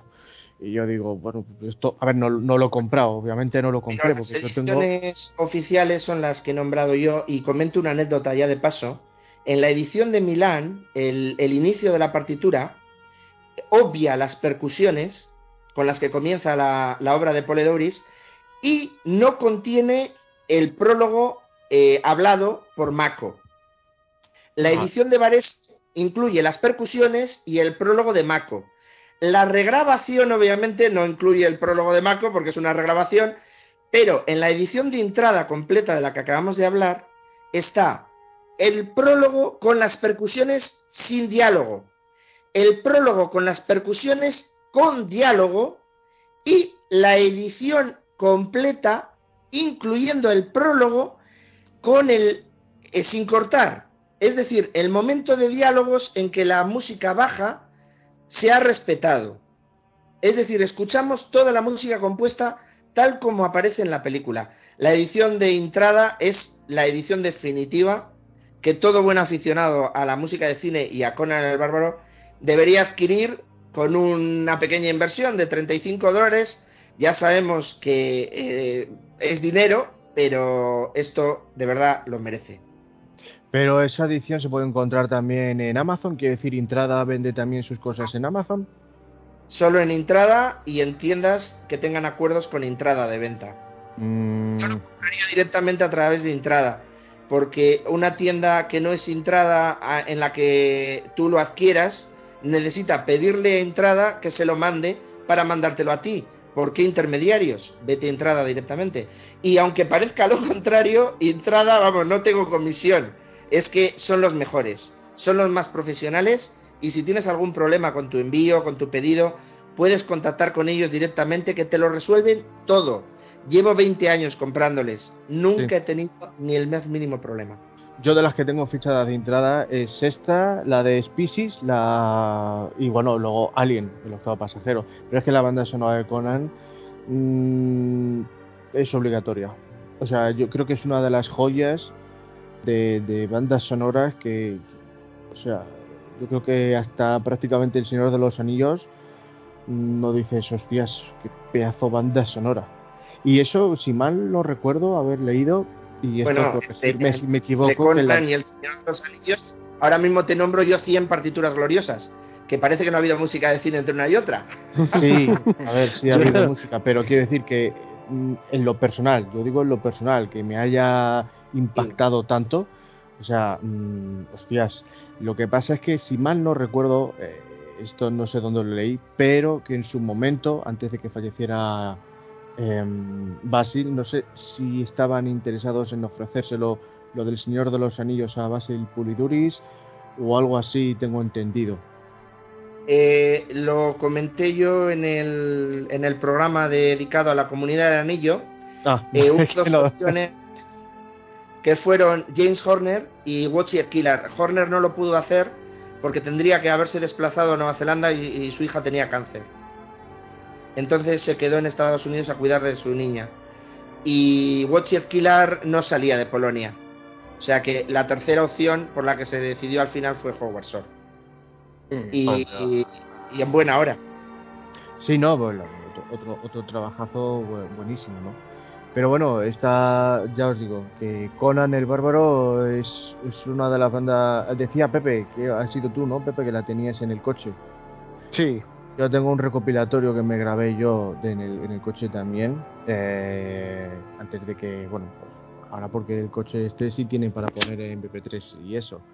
Em, pero si no, cuando solamente tenía CD, me lo grababa ahí, todavía lo tengo por ahí bueno, eh, recomendar a la audiencia, eh, para quien le guste la banda sonora de Conan el Bárbaro, aparte de de Conan el Destructor, eh, eh, ese horror eh, que aquí se tituló El Guerrero Rojo, también ambientado en la, la mitología de Howard.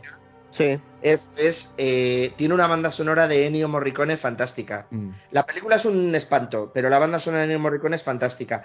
Y luego, en el mismo estilo, Basil Poledouris tiene Los Señores del Acero, Flesh and Blood, mm. que es muy Conan, siendo otro aspecto de, la historia que es la Edad Media real. Otra, horrible, otra horrible película con una buena banda sonora. A mí la película me parece una obra maestra, Pepe, ahí no estamos de acuerdo. Yo es que, la, a ver, a mí me gustó el primer, la primera vez que la vi me gustó, pero es que mm, le pasa todo lo contrario a esta de Conan, tío. A mí la veo otra vez y ahora digo. Es otra película muy distinta, Pepe. Por eso. no compare una con la otra porque tienen que hay espadas. Ya está. No, no comparen más. eso es. Pero la música tiene esa grandeza emocional y yo recomiendo siempre el tema final de Flesh and Blood que se llama The Nuement. Buscar The Nuement de Flesh and Blood, que es, eso es una, una cosa extraordinaria. Bueno, Mm, si queréis hacemos una pausita y nos metemos a repasar la peli. O tenéis algo más que decir de banda sonora o de producción. aparte de que la producción fue fue aquello fue fuera de rodajera de juerga en juerga de Arnold por Madrid que era lo que más o menos hemos estado comentando y que se lo pasaron parece ser bastante bien muy muy bien. No sé que bueno lo de lo de la anécdota de la de la serpiente de Milius fue muy bueno. Eso no sé si lo sabréis. Si quiere ahora cuando toque la escena podemos comentar estas cosillas, ¿vale? Vale, vale. Hacemos la pausita ahora entonces. Venga, pues nos vamos a un descansito y, y volvemos con la peli.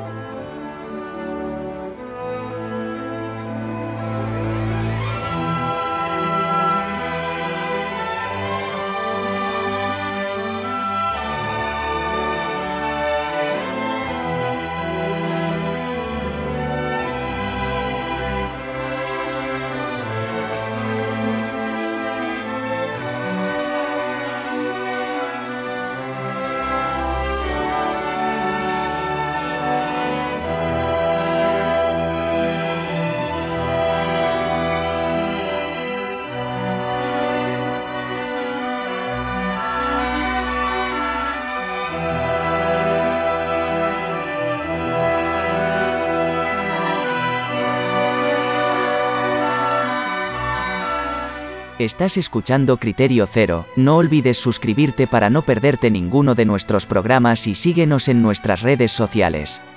Tu opinión es importante para nosotros, queremos saber que estás ahí, dinos lo que quieras en el correo criterioceropodcast.gmail.com.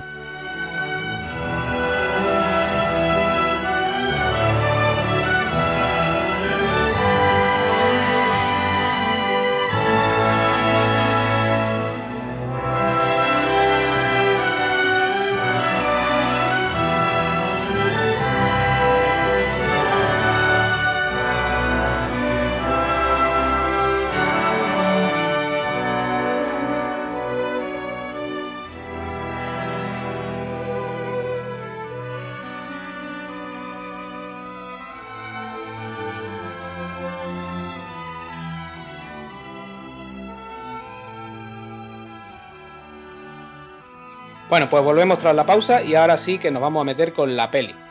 La peli arranca con, bueno, pues con unos títulos de crédito donde hay una introducción de una frase de Friedrich Nietzsche. El narrador, que es Mako, nos cuenta un poco lo previo al nacimiento de Conan y demás. Y vemos como el padre de Conan, al compás del tema Anvil of Crown, forja la espada. Esta espada en la que el pequeño Conan, interpretado por, por Jorge San, está mirando ahí entre sombras. Y acto seguido veremos cómo Ambos, subidos a una montaña, el padre le cuenta el tema de la importancia del secreto del acero y cómo debe aprenderlo para cuando tenga que rendir cuentas ante Kron una vez muera. Ya volvemos a la aldea de Cimeria, en plena era Iboria, y veremos que el pequeño Conan está por allí pescando en el hielo y demás, y van a llegar uh, un grupo de forajidos. Estos forajidos son los de Tulsadun, que vienen en busca de ese secreto del acero. Van a asesinar a toda la aldea, a los adultos, van a matar al, al padre de Conan, que lo van a devorar unos perros en presencia del propio pequeño Conan y su madre. La madre será decapitada por Tulsadun, uno de los esbirros de, este se va a quedar con la espada del padre de Conan y al pequeño Conan, al, al, igual que al resto de los niños, lo van a apresar para entregarlos como esclavos. Yo, si queréis, hacemos una pequeña pausita que yo sé que esta entradilla tiene bastante miga y bastante chicha. Y bueno, pues comentadme lo que queráis. Asier. A mí me encanta eh, los títulos de crédito, el, el, font elegido. O sea, el tipo de letra. Me sí, parece sí, y copiado hasta la saciedad desde entonces. Era el, el font que aportaba mítica a un texto. Y luego el, el montaje de los eh, títulos de crédito con ese fuego de la fragua eh, iluminando entre la penumbra las caras de la madre Nadiuska y, el propio Conan de niño, que es Jorge Sanz, me parece pura poesía. Con esa música de Basil Poledouris y esa mano de, de William Smith levantando la, espada y viendo que, todo era correcto. Me parece sensacional, perfecto. Es que no le tocaba ni un segundo a ese montaje para mejorarlo. No, no, ya es perfecto como está. Pepe. Pues ese comienzo, la verdad es que mmm, ves el forjado de la espada, como la están forjando, están haciendo el proceso, sobre todo de, se ve el proceso, un proceso que me recuerda mucho al, al que se relata en muchos sitios de, de cómo se, se hacía el acero antiguamente, antiguamente, que era un proceso muy largo. Eh, y se ve ahí el trabajo, se ve cómo van forjando la espada, el, el, la conversación, el padre con, bueno, conversación, el monólogo del padre con, con su hijo, contándole la leyenda de Chrome. Y luego ya el ataque, bueno, el ataque es espectacular, un poco casquería fina de, de los 80, puro y duro. De, y Deja claro el, el, tono que va a tener la película en cuanto a la acción y, y, y la violencia solo en, en su primera escena, ¿eh? Sí, sí, sí, sí, sí, sí. a decir algo en la película? No, el... Jorge San, ni Jorge no. San ni Nadiuska dicen nada. No, no hablan. Eh, yo creo que Nadiuska, eh, cuando le está protegiendo, sí le dice algo. No, no, no, no, no dice nada, no, no dice nada. No, habla. No habla. Bueno, pues mueve los labios, no la oímos, porque yo le veo mover los labios cuando le abraza al niño que va corriendo a buscarle a ver dónde está su hijo, y le abraza, eh, se le ve mover los labios. Pues no dice nada o porque ni, ni, en versión original se escucha tampoco, porque yo la segunda, esta última vez que la he visto la puse en versión vale. original con subtítulos y no dicen nada. Vale, vale, vale. El que, el que tenía la impresión de que no habla es eh, Jorge Sanz. Eh, pero eh, si, siempre eh, sigo viendo la película sigo y luego nunca me acuerdo. Al final dice algo eh, Jorge Sanz, no dice nada. Pues no, no dice nada, no. Eso es un papel fácil de aprenderse el guion, vamos. Sí, pero aunque no digan nada, ni Nadiuska ni él, la interpretación, que, que, mira que ninguno de los dos es un gran actor, ¿eh? pero esa interpretación, los dos juntos, cogidos de la mano, las miradas, uf, dicen muchísimo. La postura de Nadiuska cuando, cuando con, con, la propia espada del padre apunta al otro, no, al, no, la del padre no, es la suya propia, perdón. La suya. Y esa mirada retante que le echa y cómo cuando le corta la cabeza a Tulsadun vemos al pequeño Conan que aún está sujetando la mano, cómo la mano va cayendo y la mira hacia el lado. Joder, está muy bien rodado eso, ¿eh? Y, y transmite muy bien la mirada de que está siendo hipnotizada por Tulsadum. Sí. El cambio de la fiereza esa a la sumisión lo transmite muy bien. No, si es lo que he dicho yo antes eh, en el comienzo del programa, que esta es una película donde hay muy malos actores y están todos magníficos. Mira, eso, eso que de John Milius eso que tú has apuntado de cómo hipnotiza a la madre, que, que, que no te lo verbaliza en ningún momento, y durante la película no. lo hace varias veces, incluso con Conan en la escena final, sí. eso en el, en el, cine actual habría una, una explicación. ya tendría que, que, que, venir alguien a decírtelo porque seguro que no se enteraría nadie. Y aquí no, aquí te lo hacen todo simplemente con eso, con la mirada, y tú ya sabes que, joder, que ella ha bajado el arma porque ese tío tiene un poder ahí con, la, con su mirada que te hipnotiza, exacto. Es que esta película tiene muchas cosas que no te las explican, pero están tan bien contadas que las entiendes sin que te las verbalicen. ni sin que te hagan un, montaje como de, un flashback de dos segundos para que entiendas. No, no, no hace falta. Y las elipses son perfectas. Ale, ¿y tú qué? ¿Qué, no dices? El plano, el plano este de la caída de la cabeza, por ejemplo, eh, podía ser casquería fina, pero no. No, ahí, sí que ahí sí que se lo han, ahí sí que la han obviado, ¿ves tú? Es que tú has dicho el plano de caer la cabeza y es que no vemos caer la cabeza. No. vemos solamente el pelo. Y, y, separarse la mano de, de, la de Conan.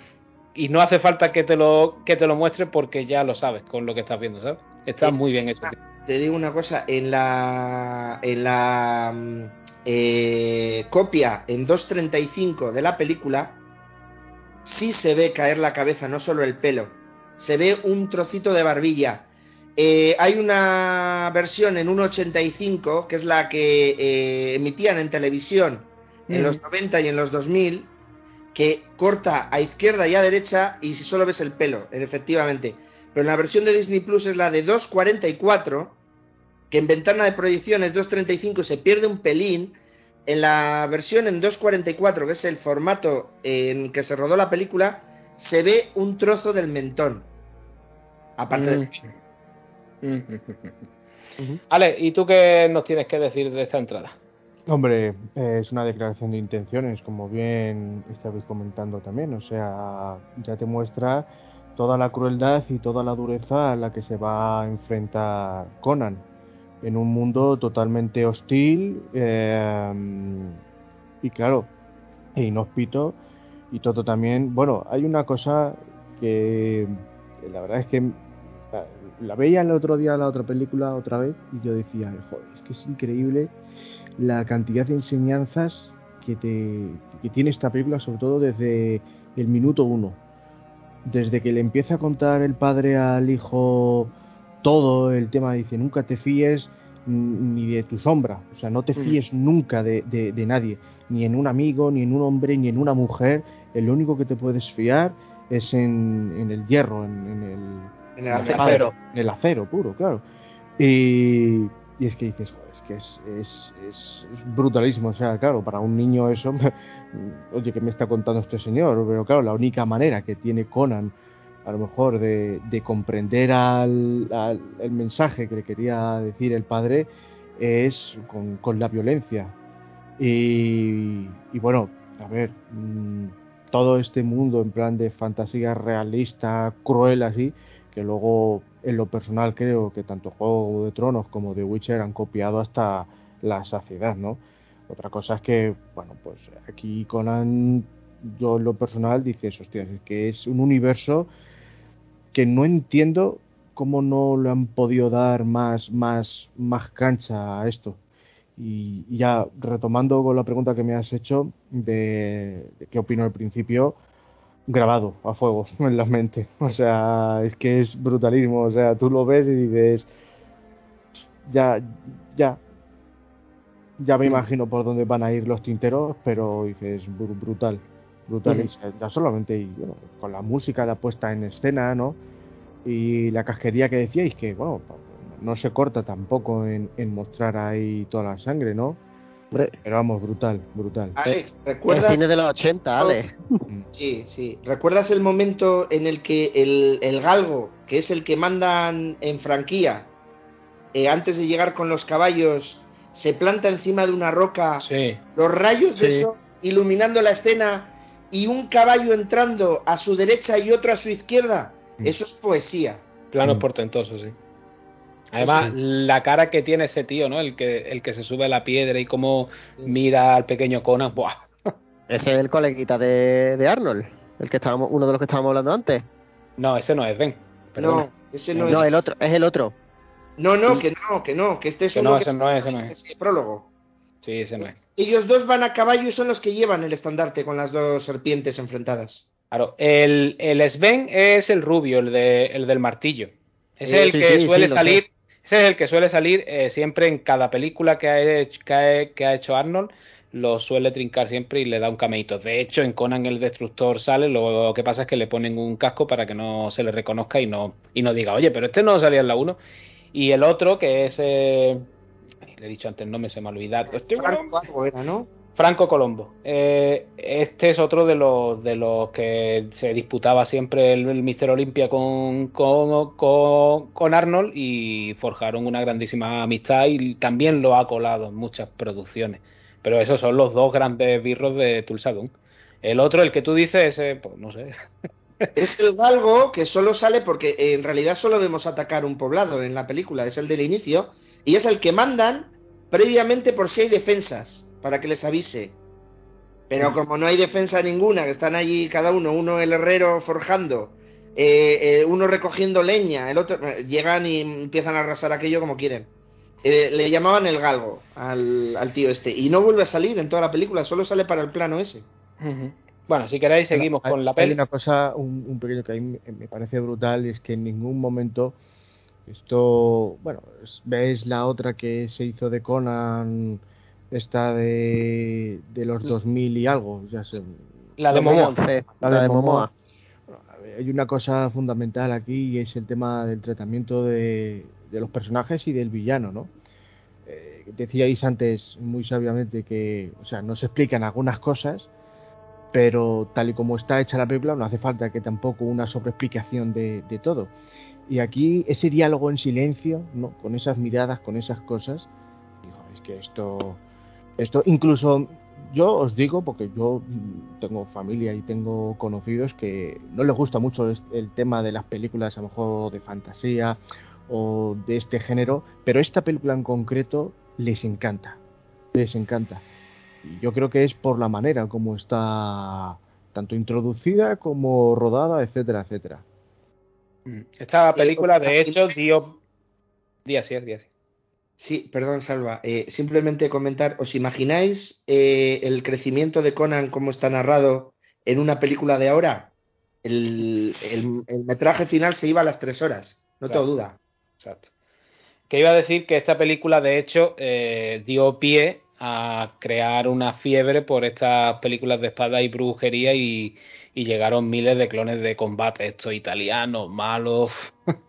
o sea, eh, para que nos demos cuenta de lo que significó en su momento.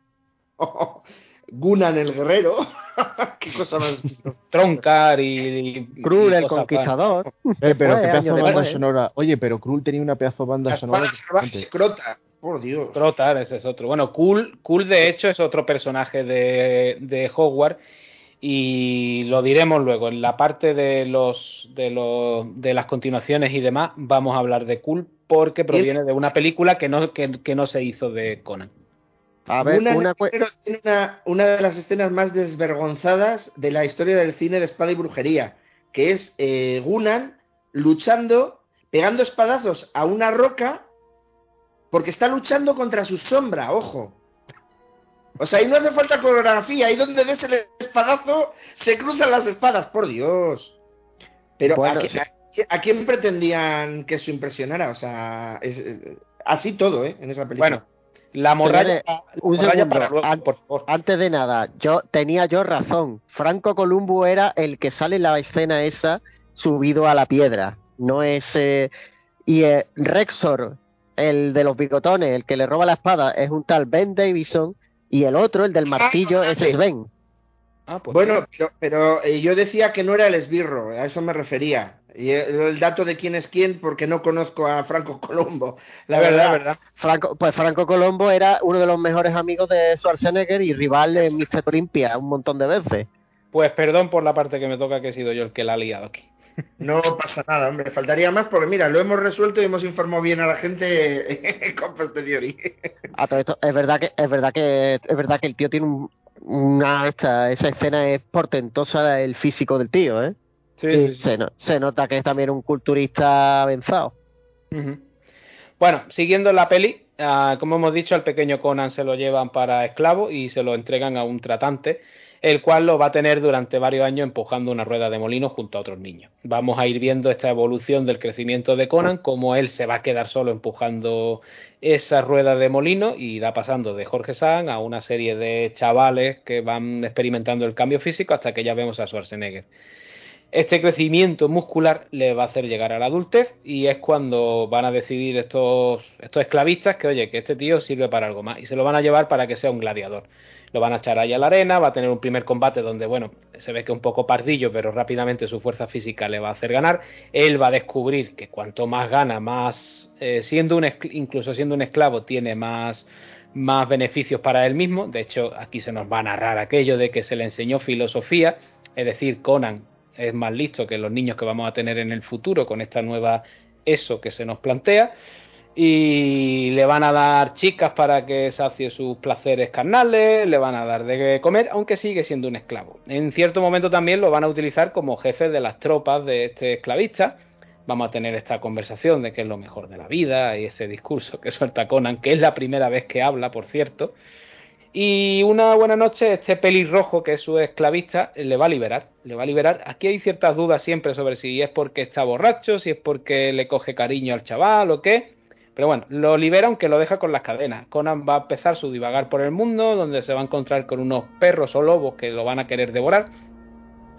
Y escapando de ellos terminará en una tumba de un antiguo rey, el cual tiene una espada allí, que es la que va a coger para liberar sus, sus cadenas, acabar con los lobos, con la piel de ellos se va, a hacer ropa y terminará en una, en una cueva donde le va a recibir una una hermosa mujer que le ofrece su cuerpo, pero va a descubrir que es una bruja que cuanto más se excita, más ganas tiene de comérselo y no exactamente su miembro viril.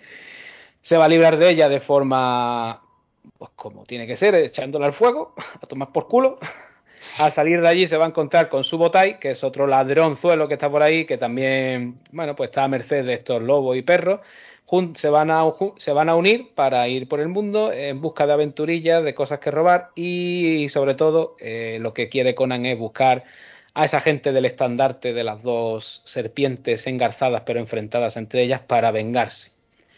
Hasta aquí amigos, ¿qué tenemos que decir? Asier. Eh, ¿Recuerdas en castellano el, el, texto? Porque es que yo me acuerdo en inglés, pero no recuerdo exactamente ahora en castellano el, eh, el primer parlamento de, Conan en la película, el Crush your enemies, see them driven before you, and hear the lamentation of their women. entero, entero, no me lo sé. Aplastar a, tus Aplastar enemigos. al enemigo, verles derrotados. Y eh, escuchar, el, lamento de, escuchar el, lamento, de sus mujeres. Sí. Vale, vale. El gran, gran momento de, de diálogo y de, y de guion. Y por cierto, metemos aquí anecdotilla. Eh, hay un musical parodia en el que eh, el texto de la canción es esta frase exclusivamente. Tendréis que buscar Conan the Barbarian the Musical, está en YouTube. Es descacharrante. Madre mía. Pepe, ¿tú qué me dices de todo esto? Yo la escena del molino la asocio siempre, cada vez que la veo, bueno, años después, cuando cada vez que la veo, la asocio a, no sé si la habréis leído, un cómic de, de Ham, de Ham, de Super López, de la saga de Super López, la gran superproducción, algunos la habréis leído todo, me imagino, ¿no? Tronac el Cárvaro. Tronac el Cárvaro, pero yo asocio las ruedas del dolor a la famosa escena de... Y ahí lo vemos el, al pobre niño y, y se ve a la mujer pobre niño, y ya de repente se ve a Harold, Ozu con el niño, pues yo digo lo mismo. pobre niño, Ozu con el niño. Pero que se le ve esa evolución ahí y es sobre todo el, cuando levanta la cabeza ya en el rodillo que y ves a ese melenudo con más músculos musculoso y dices tú, uy, este ya, ya, esto ya no es un niño chiquitito, este ya es un tío. Y ya luego las escenas, pues, está muy bien, sobre todo la escena, ese momento cuando se hace con la espada del, del rey, bueno, el rey, en ese túmulo. Esa escena está también muy bien construida, aunque la ves y, dices tú, madre de Dios, sobre todo cuando sale con la espada y, y conoce a su botai, que por cierto, se van a todos lados corriendo esa gente, ¿eh? Sí, sí, sí. El momento de la espada es el que se he comentado yo antes. Es el que no está rodado conforme a esa escena, sino que era de la prueba de, cámara, para, para, darle el papel. E-, era tan bueno ese momento que dijeron, ¿para qué vamos a rodarlo otra vez? Y esto es perfecto. Y pusieron un croma detrás y incorporaron la imagen. Queda genial. Esa mirada de Arnold es el mejor momento como actor de toda su carrera, yo creo. Alejandro, ¿tú crees que la escena de la bruja hoy en día tendría cabida en el cine? Hostias, sobre todo cuando la tira al fuego, ¿no? Ay, ¿qué, crucifixión de verdad iban a darle a, a Milius, a, Schwarzenegger, a Oliver Stone, a cancelan, a Milius, ¿eh? pero de la misma. Yo no, pero furian a todos, ¿eh? O sea, furian hasta el fuego y todo por tocar. a la bruja. pues, joder, es que, es que en ese momento de la rueda, eh, bueno, el temazo este de mm, La Rueda de Dolor, yo lo traduzco a castellano. Así era inglés, yo a castellano. pues la verdad es que es, dices, hostias, de todos los esclavos que estaban ahí cuando le enganchan a Conan. Queda solo. Queda el solo, ¿no? Pero joder, dices tú, qué brazaco, qué, qué, qué, pectoral, qué todo. Dice, pero si es que es capaz de lanzarte la rueda.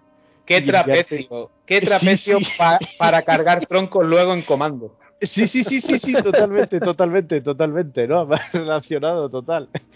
Eh, y dices, joder, madre mía. Luego, eh, bueno, cuando le compran ahí como esclavo y le meten ahí de, gladiador, hay una, hay ese momento, la verdad es que a día de hoy me hace gracia. Y sé que no es un momento gracioso, pero es un momento gracioso para mí porque oigo los, los gritos de Schwarzenegger de y, y es como los gruñidos de sí. los gruñidos de, de Schwarzenegger se han quedado un poco como el grito Wilhelm, ¿no? Ah, sí, sí, sí, sí, Pero es que es, es, es, es, acojonante, ¿no? Porque estaba viendo el otro día y dije, es que, es que, es que no, no, no puedo parar de reír cada vez que lo oigo en, en inglés. Por eso yo a Schwarzenegger claro. no le puedo ver en, en, en inglés, porque es que me descojono de risa porque no me lo tomo en serio, porque es que empieza y, en plan de, bueno, menos, por al menos tuvieron el detalle de no doblar esos ruidos de, queja que tiene, de, que tiene Conan, ¿no? Pero bueno, ya cuando empieza, él descubre su poder de que es matar, matar, matar. Y si tú a una persona que se le da bien matar le empiezas también a enseñar, como hemos dicho antes, las artes, la filosofía, eh, ¿Recordáis el, momento cómico que, yo me parto de risa cada vez que lo veo? Por muchas veces que la vea, siempre me río. ¿Recordáis? Cuando le está enseñando el maestro oriental y él está colocando la espada ah, sí, sí, sí, le parte la cara. Sin, decirle nada. Le, da un manotazo en la mano, se la sube, le, pega en el costado, le recoloca y, y está el tío aceptando toda la enseñanza con seriedad y el otro pupilo, descojonado, burlándose de él, el maestro parece que le va a dar a Conan detrás de las orejas, bueno, de la patada que le mete lo tumba.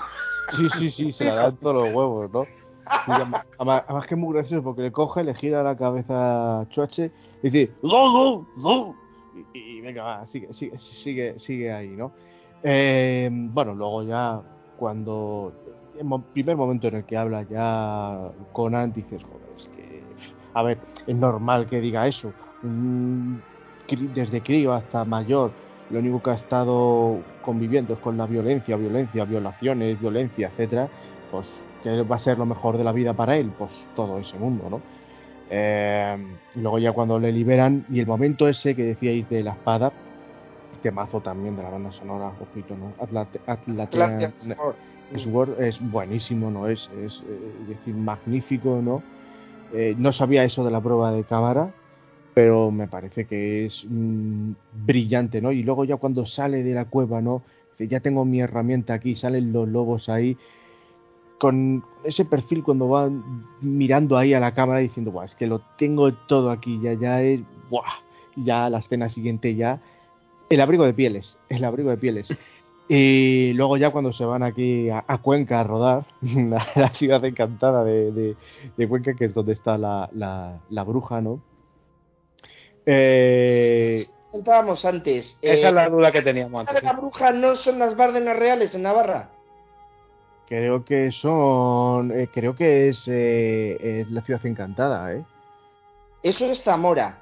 O sea, eh, Zamora, digo la Zamora de la edad Ciboria, no la Zamora nuestra. Sí, sí, no, ya, ya, ya, ya, ya. Esa es la ciudad encantada de Cuenca, donde está la Torre de la Serpiente. Pero la zona esa entre, no, la ciudad encantada, la ciudad encantada, la ciudad encantada de son las piedras. Es donde está la, donde tienen a Subotai. Y eso es. Vale, vale, vale. Subotai está detrás de la chabola de la bruja. Sí, sí, sí, sí. Por eso es, eso es la, ciudad encantada de, de, Cuenca, ¿no? Bueno, pues eh, sigo sin saber qué han rodado en las Bárdenas Reales. Porque sé que han rodado en las Bárdenas Reales, pero yo creía que era eso. Y si me dices tú que no, ¿será el viaje que hace Subotai con Conan corriendo? Pues posiblemente. Sí, sí, sí, sí. Em, bueno, luego ya. también es cierto, van corriendo ahí, ¿no? De hecho, me acuerdo de una ocasión cuando iba al gimnasio, cuando iba, hace ya mucho tiempo, iba escuchando esto y, me venía a la mente de Conan corriendo, ¿no? Que digo yo, tiene, tiene sentido que, que, lo de la bruja sea en Cuenca porque es para donde la pone mirando. ¿Y donde Ella, sí, ella, pide, efectivamente, ella, pide que la pone mirando a Cuenca, ¿eh? Claro, claro. Efectivamente es, es, lo que he dicho, donde está, donde tira la bruja y todo eso, eso es la ciudad encantada de, de Cuenca. Vale. La, frase es también muy buena. Eh, digo, eh, esa información y de esa información te va a costar. Y, la siguiente es que le iba a acostar, que no es lo mismo. acostar. de Y a devorar. Además, la escena cuando tira el polvillo ese al fuego y hace arroz. Me asusto. Como que. Qué malo, qué malo es, Dios mío la, escena cuando la tira al fuego, en realidad la tira más allá del fuego y en cuanto ha pasado de largo, la actriz sube el fuego. Y luego hay un momento cuando, cuando está con los efectos especiales que se convierte como una especie de, de relámpago, la bruja. Sí. Se la ve que debería estar quemándose en el fuego y se la ve claramente detrás del fuego. Ah, bueno, eso sí, eso sí es verdad. Se la ve, pero más claramente. pero bueno, Estamos hablando de los años 80, tío. Eso es, sí. Yo como curiosidades, el tema este de la, de la rueda del molino, eh, evidentemente no era una cosa que costara mucho a los actores empujarla. De hecho, les costaba tan poco que tenían que ponerle eh, obstáculos. No, lo, que hacían era ponerle obstáculos en el suelo para que tuvieran que ir mirando las pisadas y, ir con más cuidado, porque es que casi con un dedo empujaban la, la rueda. Ah, eh, a Schwarzenegger además le hicieron perder musculatura y peso porque es que estaba demasiado mazado, le costaba muchísimo el mover el arma con tanto músculo, tuvo que hacer una dieta especial, etcétera, etcétera, etcétera. Eh, si queréis seguimos. Bueno, eh, no. Os quería apuntar otra cosa. Eh, esta peli es una, yo creo que es de las clásicas que solemos ver en el doblaje en castellano porque es con el que crecimos. Me cago en la puta el traductor. Porque es que se quedó a gusto. Cuando está conversando con su botai, con lo de el pique este porque mi Dios es mejor que el tuyo y tal, le dice, eh, si no, no, no me dejará ir al Balaja. Sí. En, vez de al Valhalla. Que, además tampoco tiene nada que ver el Valhalla ni, ni con Iboria ni con estas cosas. Pero es que no es la única cagada, es que durante toda la peli está que si al. Valhalla. ¿El qué? Que en la versión original no, no nombra al Valhalla. Claro, es que no dice ni, ni Valhalla, pero es que encima que se lo inventa. Y, y luego lo pronuncia mal. Exacto, encima que eso. Pero ya no es solo eso, es que Aquilonia lo dice como de tres formas distintas durante toda la peli. Acrilonia, acrilón, aquilonia. Lo, aquelón, lo de Atlantis también te lo cambian y lo dicen de otra forma. Es una traducción horrenda, horrorosa. Sí, que en realidad creo que estaba hablando de tres sitios diferentes y es el mismo. Y es el mismo sitio, tío. Es invento total, vaya. Bueno, seguimos con la, con la peli como decimos, van en busca de este de, quien les dé información sobre este estandarte de la serpiente y en una de esas ciudades van a encontrar una pista. Esta pista les va a llevar hasta una torre de serpientes, que es un culto que está instalado allí. De hecho, en, otra ciudad que estaba antes ya se pudo ver una de estas torres, lo que pasa es que allí no le indican nada. Aquí vamos a tener el momento camello, el puñetazo de Arnold al, camello, que luego lo parió. el destructor. Lo parodia en Conan el Destructor, ya no solo con el camello, sino también con un caballo. bueno, eh, se van a infiltrar en esta torre los dos y se van a encontrar con que no son los dos únicos ladrones que van a entrar allí. Aquí se van a topar con Valeria y los tres juntos van a entrar allí a robar un gran diamante se van a enfrentar a una enorme serpiente a la que van a matar entre flechas y espadazos de Conan. Allí vamos a ver. Que es curioso que dicen diamante, en efecto, cuando es un rubí. Sí, es un rubí, exacto. Aquí vamos a ver eh, que el. Esa de doblaje. Vamos a ver que el cuidador de esta serpiente y el que lleva este culto de esta ciudad es Rexor, el que se quedó con la espada del padre. Y bueno, escaparán de allí liando la pardísima y llevándose todas las joyas. Eh, estas joyas las van a malgastar en borrachera y en darse la vida padre. Aquí va a surgir el amor, romance y pasión entre Valeria y Conan. Mientras, pues aquí su botáis, pues vemos que se lo monta con otras chavalas. Eh, se les va a ir acabando el dinero y entre medias van a llegar eh, unos, unos mandados por el rey Osric de allí que les va a contratar, entre comillas, para que recuperen a su hija, su hija que ha caído presa de la secta de Tulsadun y que además, como está pasando con otros eh, sectarios de, esto, tendrá una daga preparada para matar a su padre. Eh, Conan lo ve claro, dice, joder, Tulsadun es el que mató a mis padres, además me van a pagar por recuperar a la chavala, pues allá que voy. Valeria le dice, mira, vamos a dejarnos de rollo, que en un mundo como este, en el que todo el mundo está o solo o tal, tú y yo nos, tenemos que ir uno al otro, joder, vamos a querernos en vez de matar a Peña. Pero Conan, evidentemente, tiene la, venganza entre ceja y ceja y aprovechando el descuido, se va a ir de allí. A ver, ¿qué me contáis de aquí? Así es. Yo, dos cositas. Un otro momento cómico que me encanta, que es después de tanta fiesta, con un montaje además muy sintético eh, que te cuenta mucho en muy poco tiempo, es después de un desfase total, está Conan comiendo sopa eh, con los ojos perdidos como las vacas mirando al tren, hasta que de repente cae con la cabeza en la sopa, que si no le quita la cabeza de ahí Valeria se ahoga. es muy...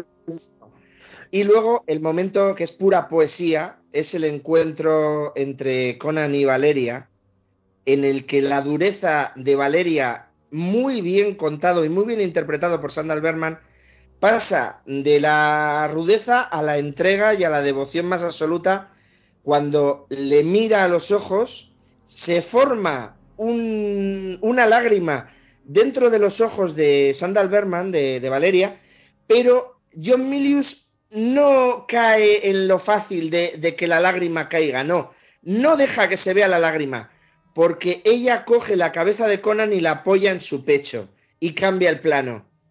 Magnífico. Sin palabras. De levantarse y aplaudir. Y luego, el, instante, en el que Conan se va y ella estira la mano todavía dormida, abre los ojos, ve que él no está y se abraza al rubí, al colgante. Maravilloso. Pepe, cuéntame. Pues vamos a ver, esta, toda la escena esta, este, por decirlo de alguna manera, esta cuando llegan a la ciudad y se da, van recabando esa información, entran en el templo. Aquí tenemos ese, esa escena mítica en la que se le ve en el templo peleando con la serpiente, que tanto se ha parodiado a veces también incluso y que tanto nos hemos reído. Eh, el descubrimiento de que ahí está Rexor, el, uno de los, vamos, el que le robó la espada a su padre, el, cuando conocen a Valeria y se dan cuenta de que no son los únicos que vienen, que vienen a robar. Y luego, claro, cuando termina el robo, por cierto, la escena, la serpiente, hoy en día yo creo que hay escenas que la Pacma no hubiera matado a, hubiera crucificado a Arnold después del rodaje. El camello, leche. Es que lo del camello. El camello, matar a la. Bueno, aunque fuera una serpiente de falsa, matar a la serpiente cortándola, que por cierto, sí, yo siempre he dicho que esa escena que se hizo a la antigua usanza, ahí Arnold se lo debió de pasar muy bien. arreándole. Hay mucha sangre en la escena mucha, de la serpiente. Mucha, mucha, Y además que, que, se baña en sangre de serpiente, el tío. Pero es que esa escena está muy bien porque es que mm, te lo ves porque es lo que hablábamos hace poco en otro podcast, el compañero y yo, ¿vale? Mm. Que son efectos prácticos. No, no son. No necesita un efecto digital para. Mm, y que te crees ver a la serpiente. Y está muy bien, ¿eh? Está súper bien. No ha envejecido nada mal, la verdad. El, el animatrónico que hicieron está muy bien hecho, tío. Sí, sí, sí, sí eh, Subotai le lanza con el arco tres flechas. Con Subotai no, Milius. es John Milius, el, el arquero.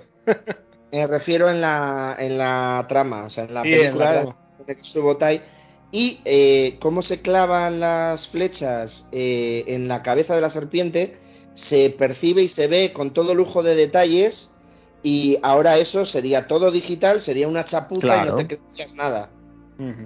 Sí, es que de hecho esa, esa escena, como digo, es John Milius el que, el que está lanzando flechas y tenía a Arnold a un palmo, vaya, que si se le va la flecha un poquito, no, nos descuajeringa aquí al chuache. ¿eh?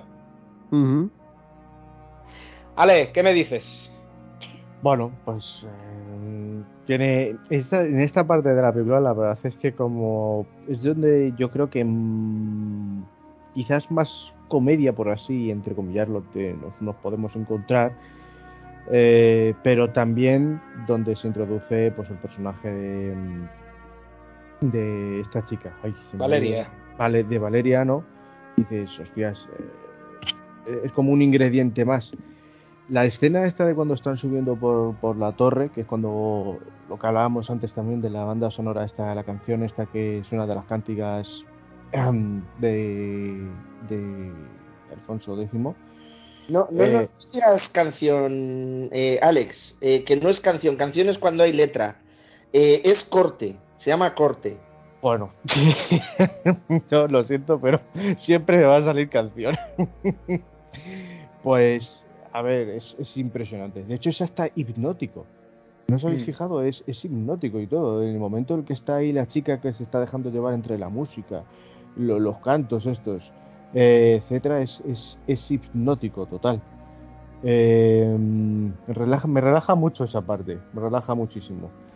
Eh, cuando está, cuando está ahí, bueno, pues es que los efectos especiales que están bien hechos de, de animatronics así van a estar, o sea, nunca van a envejecer mal, pero nunca, nunca. Serán vigentes. Yo, yo, creo que en su mayoría, en su mayoría no, no, no van a envejecer mal.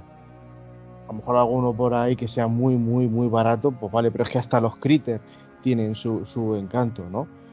Pero, bueno, pues eh, dices, bueno, pues te meten aquí ya una criatura muy, muy mística de la serpiente. De hecho, es, es la mascota de, de Rexor, ¿no? Es que luego se sí, la que, la que ha criado. Efectivamente, es, pues eh, que decíais de, de Pacma, pero es que durante toda la película, porque luego más adelante con el tema de las de las serpientes, etcétera, dices, joder, pues ¿de dónde habrán sacado este, estos efectos? Decía, a, ver. decía Arnold en, los documentales que una de las ventajas que tuvieron al rodar en España era que el tema de, de los animalistas aquí todavía no, estaba muy integrado. Que si la llegan a rodar en Estados Unidos hubieran tenido quejas, parones en el, en el rodaje con muchas de las escenas que tienen que ver con animales. ¿eh? Hostias, pues ahora ya sí que no se podría rodar nada. En fin, quedamos unos salvajes. No, no que le pegó un puñetazo de verdad al camello, ¿verdad? Hombre, yo espero que no. No, por eso digo, por el camello y, por la mano de Arnold. El, es el, entrenador le hace sentarse y tumbarse.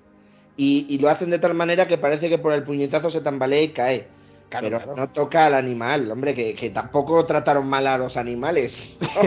bueno, cuando, cuando Arnold dice eso, es que cuando, cuando él dice eso es que el río, el agua llevaría, agua llevaría el río. Sí, la pero hay, hay trompazos que pegan aquí caballos en las batallas y demás. Sí. Ahí, hay, algún animal daño se hizo, ¿eh? Que pusieron un, caballo eh, mm, como los que hay en los sitios estos que te subes, los toros mecánicos, ¿sabes? Que se ponen a mover hasta que te tiran. Pusieron, eh, pero en vez de un toro, un caballo en, un, en unos raíles y lo lanzaron con gran velocidad para hacer el efecto ese mm. de que Conan le corta las patas a los caballos y hace que el jinete salga volando. E, ese, ese momento se nota que es un caballo de plástico. o sea que cuando hay una escena peligrosa para los caballos no usaban un caballo real. E intentaban que no se notara, pero hay un momento que sí se nota. Pero bueno, es inevitable. No había los medios de, tapar cosas eh, con efectos especiales que hay ahora y, pues eh, requería hacer y hacer y hacer hasta que quedaba bien. Ahora luego dicen, lo resolvemos en postproducción y tira millas. Ya está. Prospo, todo prospo, ya, pero es que, ¿sabes lo que pasa? Que, que, ocurre con esto, sí es cierto que las personas se acostumbran a la ley del mínimo esfuerzo a la hora de hacer efectos especiales y de, y de producir una película. Pero, vamos, o sea, aquí hay efectos especiales cuando está llegando Conan con su botella a la ciudad cesta, que dices, hostias. Eh, además que eso, eso está hecho todo con un método que lo hacía un, se me olvida el nombre, era un señor español que hacía efectos especiales para Laurentis también durante... ¿Eh? Los mate paintings. Eh, sí, sí, sí, creo que sí. Es, lo, que es un español, sí. Sí, que hubo un documental de él que ya falleció, además, el señor. Eh, su última película fue La niña de sus ojos, la de Fernando Fernando Trueba, ¿es verdad? Sí, eso es que hizo las escenas de La Noche de los Cristales Rotos en Alemania, la hizo con mate paintings en esa mm. película. Pues la verdad es que dices, sea, es que. Eh, a ver, es un cúmulo, porque hasta ahora de lo que llevamos, para mí es un cúmulo para decir, bueno, es que esto es una obra magna ya. Pero proseguir, proseguir. Venga, pues vamos a proseguir, tú lo has dicho. Eh, Conan, como hemos dicho, se va a ir en busca de esta montaña de poder de Seth, donde está el culto a Tulsadun. En el camino se va a encontrar con un cementerio y cerca de él con el mago. El mago, que por cierto se llama Kiro, aunque si no recuerdo mal, en esta primera peli no se llega a decir su nombre y es en Conan el Destructor donde se le menciona. Bueno, van a entablar una cierta amistad y Conan pues va a seguir su camino. Eh, para ello tiene que infiltrarse entre estos sectarios que quieren acceder a la montaña, que están allí como esperando su turno a que les den a que les den este uniforme, digamos, de gala para, para los ritos de allí y tal. Y bueno, su forma va a ser dejarse llevar por un cultista que se ve que le ha molado Conan, que quiere hacer guarrerías españolas con él. Se lo va a llevar al oscuro, Conan le va a dar un zopapo. Ah, algunos hoy en día se quejaría de, claro, pegando al homosexual, no sé qué. En fin, en fin. Eh, con, con, con su ropa con sus ropas se va a infiltrar en, esta en esta montaña de poder, pero va a ser descubierto por Rexor y su compañero. Lo van a coger, lo van a llevar ante Tulsadum, le van a torturar mientras el villano le va a contar que, que, bueno, que sí, que hace tiempo que él buscó el secreto del acero, pero que descubrió que era más fuerte la carne que el acero y que la mano que empuña la espada es la que de verdad tiene poder. Y le va a demostrar su poder de convicción, este, esta suerte de, mirada de, eh, hipnótica que tiene, lanzando a una chica desde un, desde, un, desde un sitio alto para que se mate y se mate por él.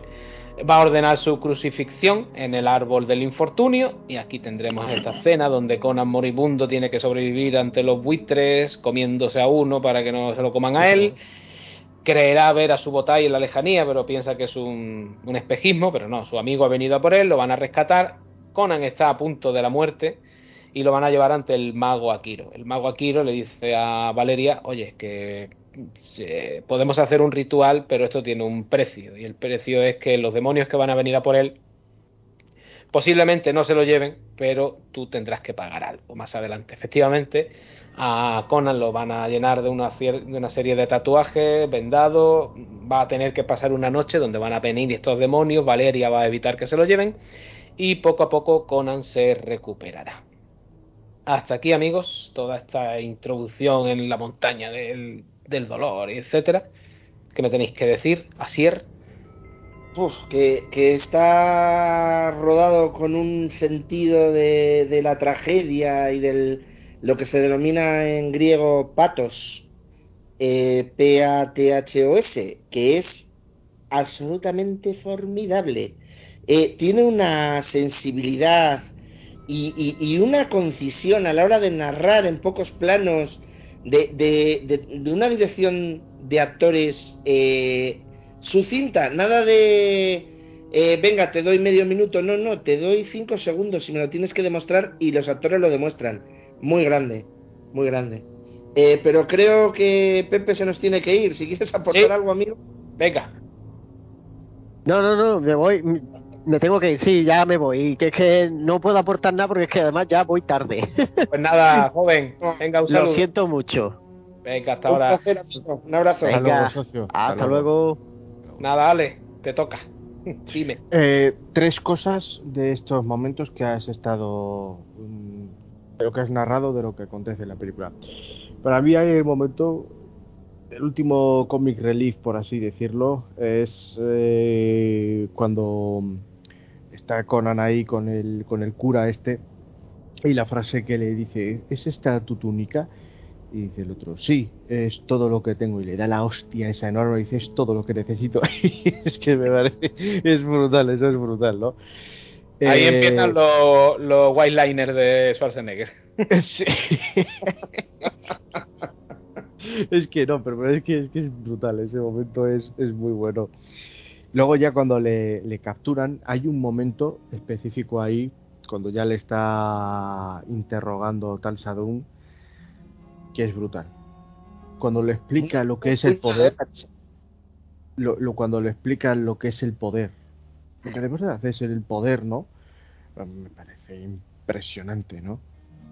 Se nota el, el, aquí el buen actor de Sí, bueno, y a ver, dos, aquí dos, porque tanto el original, que obviamente es un actorazo, como, en castellano, que es eh, Constantino Romero, que era Constantino Romero, y, brutal. O sea, ese momento, decir, bueno, tú, tú mataste porque tú querías, bueno, se lo dice Conan, ¿no? Eh, que los mataste a todos porque querías eh, el secreto del acero, ¿no? Y dice, bueno, pues será cuando era más joven, cuando no entendía que el verdadero poder está en la palabra. y ese momento ahí, que es, es, cojonante, ¿no? Y, llevarle ahí al crucificarlo, ¿no?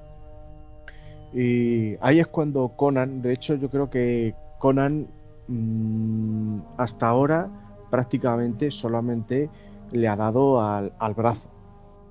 O sea, ha sido inteligente para, para, sobrevivir, pero hasta ahora no ha comprendido todo, ni, siquiera lo que se enfrenta, ni siquiera lo que le decía su padre, porque ya las palabras que tenía en mente este, su padre no las comprendía. No sabía tampoco lo que, es, lo que significa el secreto del acero hasta el momento en el que resucita. Bueno, sí, así decirlo, ¿no? Le, salva Más la vida, ¿no? Eh, y ese momento que coge el acero, ¿vale? Que luego hay un momento en el Señor de los Anillos, eh, las dos torres, que es bastante parecido en ese, eso me, me, recuerda esa, esa, parte, ¿no? Eh, que empieza a sonar esa música, ¿no? Esa maravilla, y dices, hostias, es que ahora está entendiendo, este señor ahora está entendiendo cuál es el objetivo que tiene que cumplir. No sé, eh, hasta ahí ese momento, insisto, es que se va acumulando para ganarse las papeletas de ser una obra magna que es. Así que venga, os dejo a vosotros. ¿Así No, un, un, apunte que comentaba antes, eh, lo que pasa que no quería interrumpir a Alex, eh, que hay dos homenajes a Sergio Leone en la escena esta. cuando le pisa la mano Rexor a Conan, mm. la posición de cámara es idéntica a la de por un puñado de dólares cuando le pisan la mano a Clint Eastwood. Y luego hay un homenaje cuando está crucificado y ve venir a su botay hasta que llegó su hora. Lo del espejismo, ¿no? Lo del espejismo, en efecto. Sí, cierto, cierto, cierto. Bueno, si queréis seguimos, que ya nos vamos a la, al tramo final. y es que una vez Conan se recupera, los tres ladrones van a partir hacia esta montaña de poder, infiltrándose por las cuevas para recuperar a la princesa, que era el trato que habían hecho con el rey Orric. Se van a infiltrar por allí por los túneles, van a acceder al interior, allí van a ver una gran orgía o bacanal, donde, como hemos dicho antes, pues al igual que en las fiestas de fin de año, pues en vez de caldito, pues toman las obras de los que han ido muriendo por el camino en líquido verde. Eh, van a rescatar a la princesa, pero Tulsa Doom se va a escapar porque prevé el peligro y se va a convertir en serpiente huyendo por un, por un conducto. En esta huida, eh, donde van a ir arrasando con todos los esbirros que se encuentren por el camino, Tulsa va a coger una serpiente, la va a convertir en flecha y lanzándola la va a clavar en Valeria, a la cual va a dar muerte. Van a llegar allí a donde están estas tumbas del, del mago Akiro y, Conan va a despedir a su amada incinerándolo. Sabiendo que los malos van a venir, van a preparar una serie de trampas en este cementerio y aquí llega este combate final donde se libra la batalla. Eh, Conan se va a ir deshaciendo de todos, al otro, a Rexon no, al otro, al del martillo, se lo va a cargar con, una trampa que ha hecho en, la que lo ensarta y cuando le toca pelear con Rexor, que tiene la espada de su padre, en una suerte de reflejo de lo que hizo Isildur con, con, Sauron, va a partir la espada de su padre. Cuando está a punto de matarlo Rexor, es verdad que aparecerá Valeria desde, desde el más allá para despistar al villano lo justo y para que Conan se recupere y termine con él. Tulsadun va a huir de ahí, no sin antes intentar matar a la princesa con otra flecha serpiente de esta. Aquí es cuando la princesa, que hasta ahora estaba eh, loca por su, por su amo, se va a dar cuenta que es un hijo puta y que la quería matar. Entonces le va a decir a Conan, vete conmigo que te voy a infiltrar para que le corte el pescuezo a este. Efectivamente van a volver a esta montaña del poder, infiltrándose por los túneles que conoce la princesa.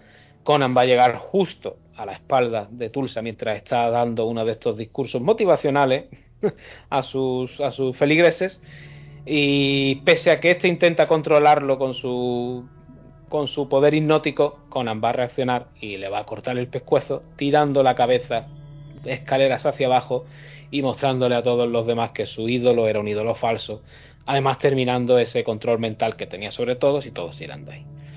Finalmente, la película acaba viendo un epílogo en el que veremos a un Conan anciano sentado en un trono y Akiro nos cuenta que, bueno, que habrá futuras historias de Conan.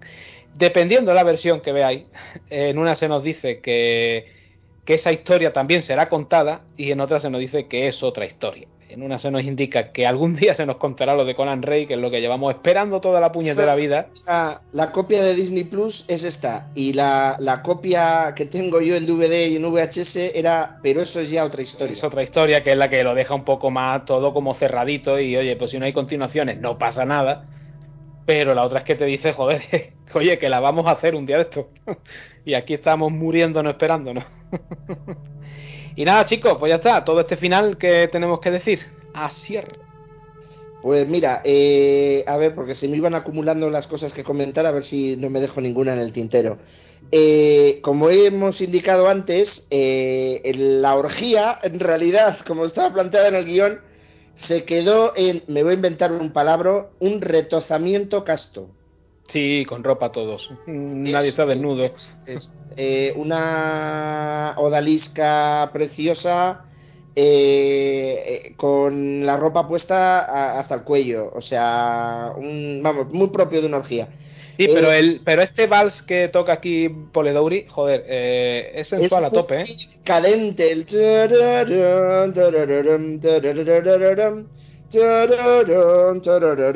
lo que, lo que las imágenes no muestran, él te lo sugiere incluso con, la música, tío.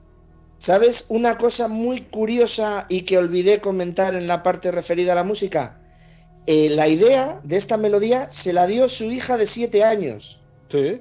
O sea, está acreditado de Orgy by Basil Poledouris and Zoe Poledouris. Porque jugando con sus muñecas, empezaba a tararear cosas que le venían a la mente. Y empezó a tararear el tema de la orgía una noche. Y Poledori se fue corriendo al piano y le dijo, tarareame esto que estoy tocando. Y la niña lo tarareaba y se iba inventando partes de la melodía. eh, lo trabajó Poledouris y sacó el tema de la orgía y acreditó a su propia hija. no todos lo hubieran hecho, ¿eh? Espero que la niña no estuviera con Ken y Barbie desnudos. eso, sería más provocador que lo que acabó en la propia película. Sí, sí, sí. Eh, el momento de eh, Valeria parando la espada rodeada por una luz celestial. Eh, Convertida en Valquiria total, ¿eh? Eso es, eso es. Que tiene la frase que es un eco de la frase que les dice cuando se encuentran en la torre. Mm. Es, ¿acaso quieres vivir para siempre? y ella misma le, llega a decir en un momento que incluso tras la muerte siempre cuidará de él y tal. Eso es, eso es. Eh, recupera la frase que la caracterizaba, esa frase de no tener miedo ni, ni, temor a ninguna circunstancia y que siempre le cuidará cuando esté en peligro. Todo eso se concatena en ese momento de, del parar la espada del villano y, y proteger a Conan, que es... yo siempre se me pone la carne de gallina en ese instante, no puedo mm. evitar. Mm. Y el eh, momento de partir la espada del padre y utilizarla luego para cortarle el cuello a Tulsa, pues también es emotivo. ¿eh? Y suena el tema de Valeria en ese momento mm, de una forma súper mística. O sea, es que lo de Basil Polidouris es, es increíble, es increíble. Qué maravilla de partitura. Alejandro. Es que es una joya, o sea, mm, eh, ya, como, como comentaba antes, ya desde el momento ese en el que ya Conan resucita, por así decirlo, ya sabe cuál es su objetivo, qué es lo que tiene que, hacer. Eh, van a, donde la orgía esta, que me encanta la cara de su botay. Como diciendo, yo me quiero meter ahí. Sí, sí, sí, Oye, que, que, dejadme aquí, ¿vale? Vosotros ir a cepillar a este, ¿no? Pero eh, hay una cosa curiosa y es lo del el grumo verde ese que sale y digo, yo no sé si eso está hecho a posta para que no fuese tan gore, porque a ver, se ve una mano, se ve una cabeza. yo creo que... Pie, pero dejarlo de color... Bien y no se ha dado cuenta. Claro, pero, pero dejarlo ahí, hombre, a ver, lo normal es que sea una sopa de cadáveres ahí, ¿no? Y lo normal es que en vez de verde fuera rojo sangre. Claro, claro, un sopistán, un sopistán caníbal, ¿no? es para decir, bueno, pues venga. Tomando un momento de otro especial, eh, ¿os acordáis de la sopa del templo maldito? Sí, sí, sí. Era roja. Sí, exacto. Claro, vaya pues que ahí falta nada más que que por una esquina aparezca Aníbal y diga, oiga, que traigo el Chianti.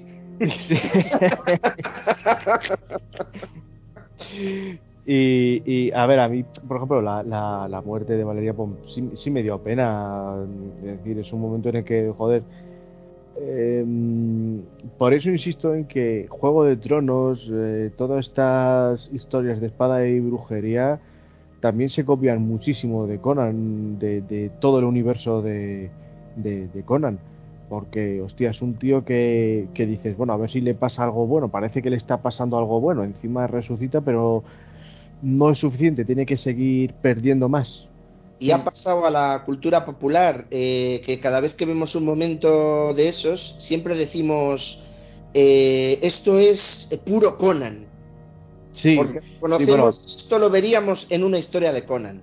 Claro, claro, claro, claro. Eh, lo que pasa es que para muchas personas a lo mejor que, el universo de Conan, pues como que ni Fu ni Fai solamente ven a lo mejor Juego de Tronos o, de esta fantasía realista más moderna, pues hombre, van a pensar de que solamente a lo mejor es una cosa carnal de sexo, de cosas políticas, pero es que realmente donde está todo es aquí también en, en en, Conan.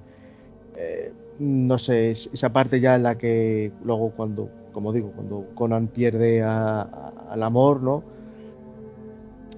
Hostias, es decir, un momento que él sabe decir, hostias, uf, mira, ya más no puedo perder. Solamente me queda el, acero y, mi vida. ¿Sabéis cuál es? Perdona un momento, y ya es cuando ya él comprende también el, mensaje que le decía su padre.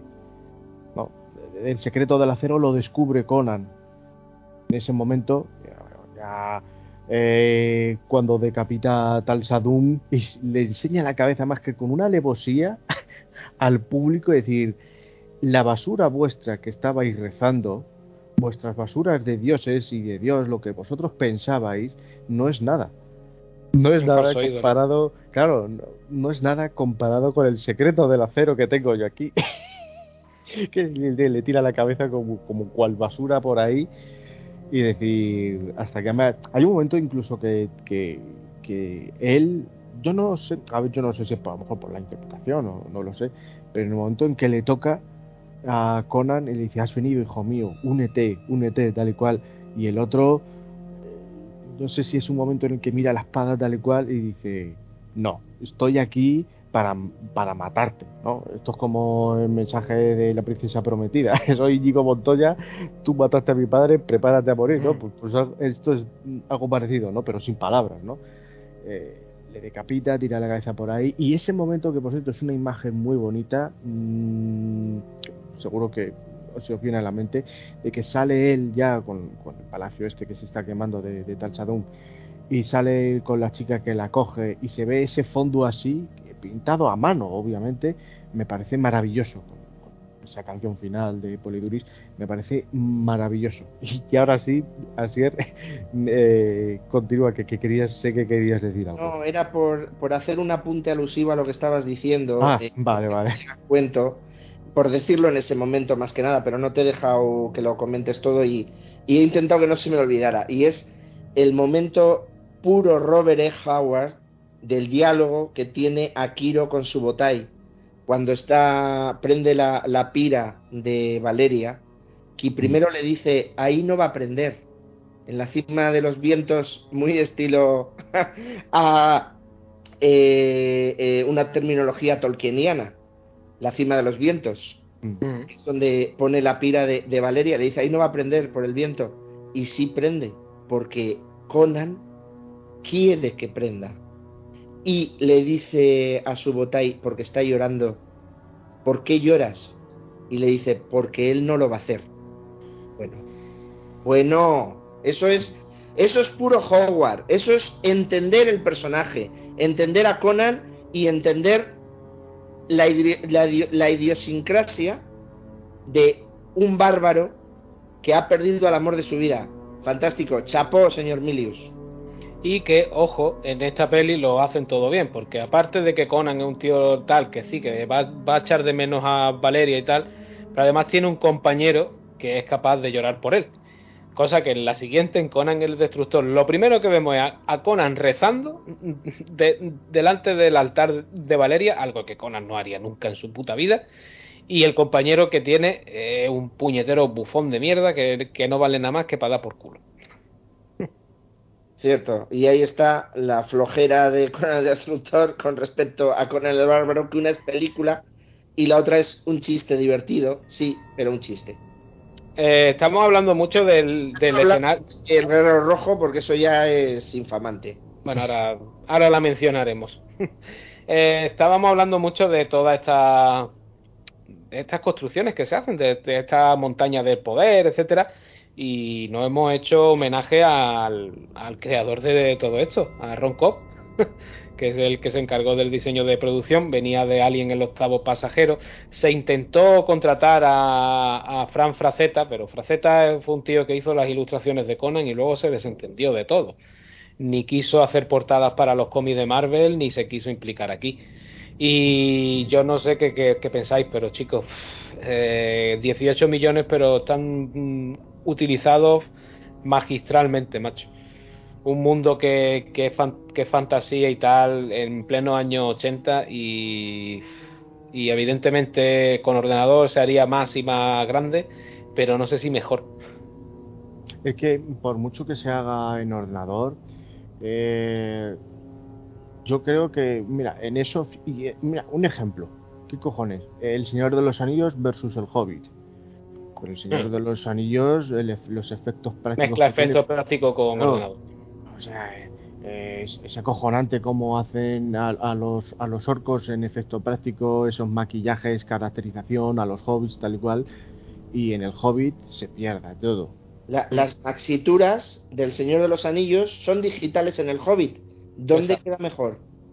En el Señor de los, Anillos. de los Anillos. Claro. Pasa, pasa como en, y en Alien tres cuartas de lo mismo. Alien, tú ves Alien Covenant y, el bicho. O sea, que hay un momento que, era un tío disfrazado, porque era un tío disfrazado en Alien Covenant, pero, pero luego lo digitalizan, le convierten, le meten ahí el CGI este asqueroso y, pierde esa, esa mm, ese efecto práctico. Mira, un ejemplo perfecto también es eh, la lucha Aragón contra el Urujai, eh, ah, el final de la Comunidad del Anillo, la lucha de mm, eh, ¿cómo se llama el personaje del Hobbit? Que ahora no me viene el nombre, eh, con Azog, al final, nieve. Escudo de roble. No, no me acuerdo el nombre, pero es escudo de roble. Thorin. Thorin, Escudero. Thorin, eh, la lucha con Azog, Azog es digital totalmente. Eh, y canta la traviata. Sí, ahí está, ahí está. Y encima va a meter el personaje. Eh, eh, es la diferencia. ahí tienes a un tío real. Y es que cuando le corta la cabeza está tan bien hecho en la comunidad del anillo que se te sobrecoge el corazón. En la otra no. En la otra estás viendo un videojuego. y que daba miedo. Para los videojuegos, ojo, ¿eh? Claro, pero y que daba miedo. O sea, tú ves cómo estaban hechos los efectos del Señor de los Anillos, los orcos, sobre todo eh, con esos pedazos que tienen los, los trasgos de, de, Moria, y pues, a los chavales les daba miedo. El nacimiento de los orcos es una película de terror. Eh, digitalmente se va al garete en el Hobbit. Sí, sí. Yo, por eso, por eso eh, Conan, mira, cuando se hizo Conan esa moderna, Ahora, ahora hablaremos de ella. No te preocupes, no te preocupes. Vamos a soltar Billy ahora. Esa que no existe, ¿no? Eh, joder. Sí existe porque vamos a hablar de ella ahora, tranquilo. Eh, siempre le digo a un amigo eh, que yo, que he ido al cine con él, pues, habré ido a ver 200 películas. Siempre le digo, la peor película que hemos visto juntos es Conan el Bárbaro. la de Momoa, pero le tengo que recordar la de Momoa porque no se acuerda la ha borrado de su cabeza.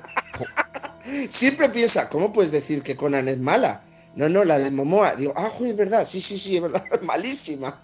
Dime el ingrediente que utiliza tu amigo para olvidar esa película, porque yo desde luego, desde que la vi, me he quedado diciendo, mira... facilidad para que hayamos visto Bodrios y luego no se acuerde de haberlas visto, y yo sufro si, me acuerdo de las horas que he perdido viendo mierdas.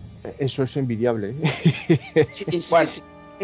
Chicos, hacemos una pequeña pausa y nos vamos a hablar de toda la morralla que vino luego. Venga, va. Venga, pues, pues, vamos a, a, a, coger fuerzas para echar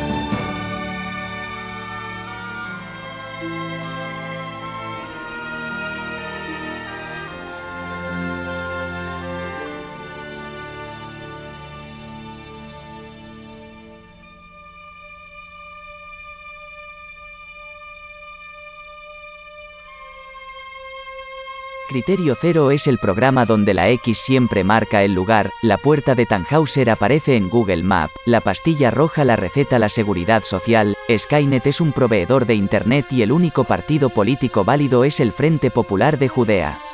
Escúchanos todos los lunes en iBooks, Spotify, Apple Podcast, Amazon Music y Google Podcast.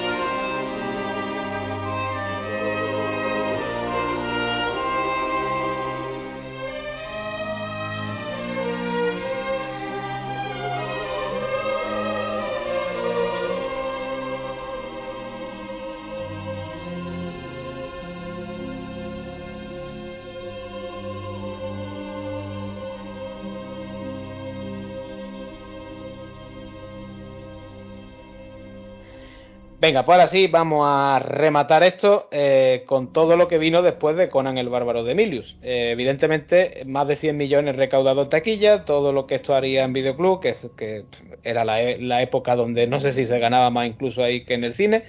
Y de Laurenti, ahora sí, ya con el toro por los cuernos y mandando él, ordena la secuela. Claro, dice, hombre, vamos a ver, si la primera me la han calificado R y he hecho 100, pues si consigo bajar la calificación y que vaya más, más público juvenil, haré más dinero. Y efectivamente es lo que intenta hacer. Busca una película donde se suavice el tono, para ello eh, prescinde de Emilius, se trae a Richard Fleischer, alguien más manejable, también que había hecho algo de comedia y de humor, y pues contrata actores que están un poco de moda, por decirlo de alguna forma. Tenemos aquí a Grace Young, que venía de Panorama para Matar, era como esa cantante excéntrica que estaba dando la nota. Yo nunca he entendido la fama de esta mujer porque ni, ni tenía gracia para cantar, ni, ni para actuar, ni me parecía sexy siquiera. Hizo, aquella película Vamp, ¿os acordáis? Ah, sí, Que se hizo muy famosa porque fue un, un sleeper que llaman los americanos. No costó un duro y dio mucho dinero. Y era la protagonista, Grace Jones. Luego Panorama para Matar ya la puso en el candelero a tope. Eh, pero vamos, que fue un estallido con el Destructor. Es que todo el mundo hablaba de Grace Jones en aquella época, luego ya quedó en el olvido un poquito.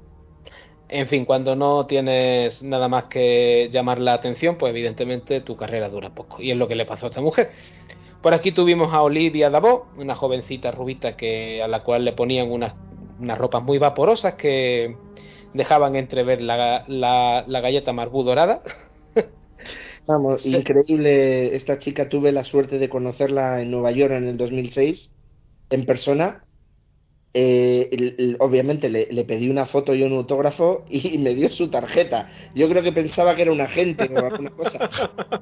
No, la llamé nunca, me, me, imponía demasiado, pero tengo una foto con ella y, y vamos, que la tuve abrazada durante unos instantes. Eso no lo olvidaré nunca. Maravillosa y una chica muy amable. ¿eh? Tengo que... yo, dura, yo, durante mucho tiempo siempre pensé que era eh, Rosana Arquette. Le veo cierto parecido, no sé por qué. Yo, yo me quedo con Olivia de Abo. Sí, También tuvimos por aquí a Will Chamberlain, un, jugador de básquet ya retirado. No sé ubicar en qué equipo jugaba, no sé si soy muy de la NBA y tal. ¿Los Lakers? Mm, puede ser, puede ser. Eh, yo, la NBA no es mi fuerte, la, la verdad. No, yo tampoco, ¿eh? no tengo mucho dominio de la NBA. Uh -huh. Y se trajeron a Sarah Douglas, que fue la una de estas cristonianas de, de Superman 3, la chica de los tres villanos, pues era. Sarah Douglas. Eso de Superman 2, perdón. Bueno, y, y Superman 1, aunque allá parecen menos, sí, la verdad. Arnold y Mako repetían en sus papeles. Arnold tenía el contrato de tres películas firmado con De Laurenti y aquí además pasaba a ganar más. Y repetiría Basil Poledouri en la banda sonora. La curiosidad, pues que André el Gigante es el que se pone el disfraz de Dagoth, ese muñeco que parece de los Power Rangers de una serie japonesa, y no se la acredita, pero las fotos del rodaje están ahí, la, hay una hay una muy simpática en la que se ve a André el Gigante y a Will Chamberlain le, levantando entre los dos a, a Schwarzenegger y, ah, y, no. Y, le, sacaba medio cuerpo entre los dos. Vaya. es exagerado. Y mira que Arnold es un tío grande, que no es pequeño que se diga, vaya. Pero bueno, la peli, oye, yo de, yo de pequeño ya lo he dicho antes. Uh, era la que me divertía. Conan el Bárbaro era la, la, genialidad y esta era la que me divertía. Aunque tiene, tiene una escena muy buena, eh, dentro de ser una película mediocre, tiene una escena fantástica que es la de los espejos. Ah, sí, la batalla tiene, espejos, tiene ideas muy buenas. Perdón, tiene ideas muy buenas. Eh, eh, se da cuenta que rompiendo los cristales es como le está matando. Por cierto, ¿sabéis quién es ese mago? El actor que está debajo. Eh, hemos hablado de él tú y yo, Asier. ¿El qué? Que, que, me da que nos lo vas a decir, que me lo vas a decir. Sí, eh, hemos hablado tú y yo de él en la trilogía. Bueno, eh, cuando terminemos la trilogía de, de Indiana Jones, hablemos a, a, habremos hablado tres veces de él. No me digas que es el, el, el nazi del avión. El nazi, el esclavista del templo, exacto, es el Ken Loach. del templo de la barba.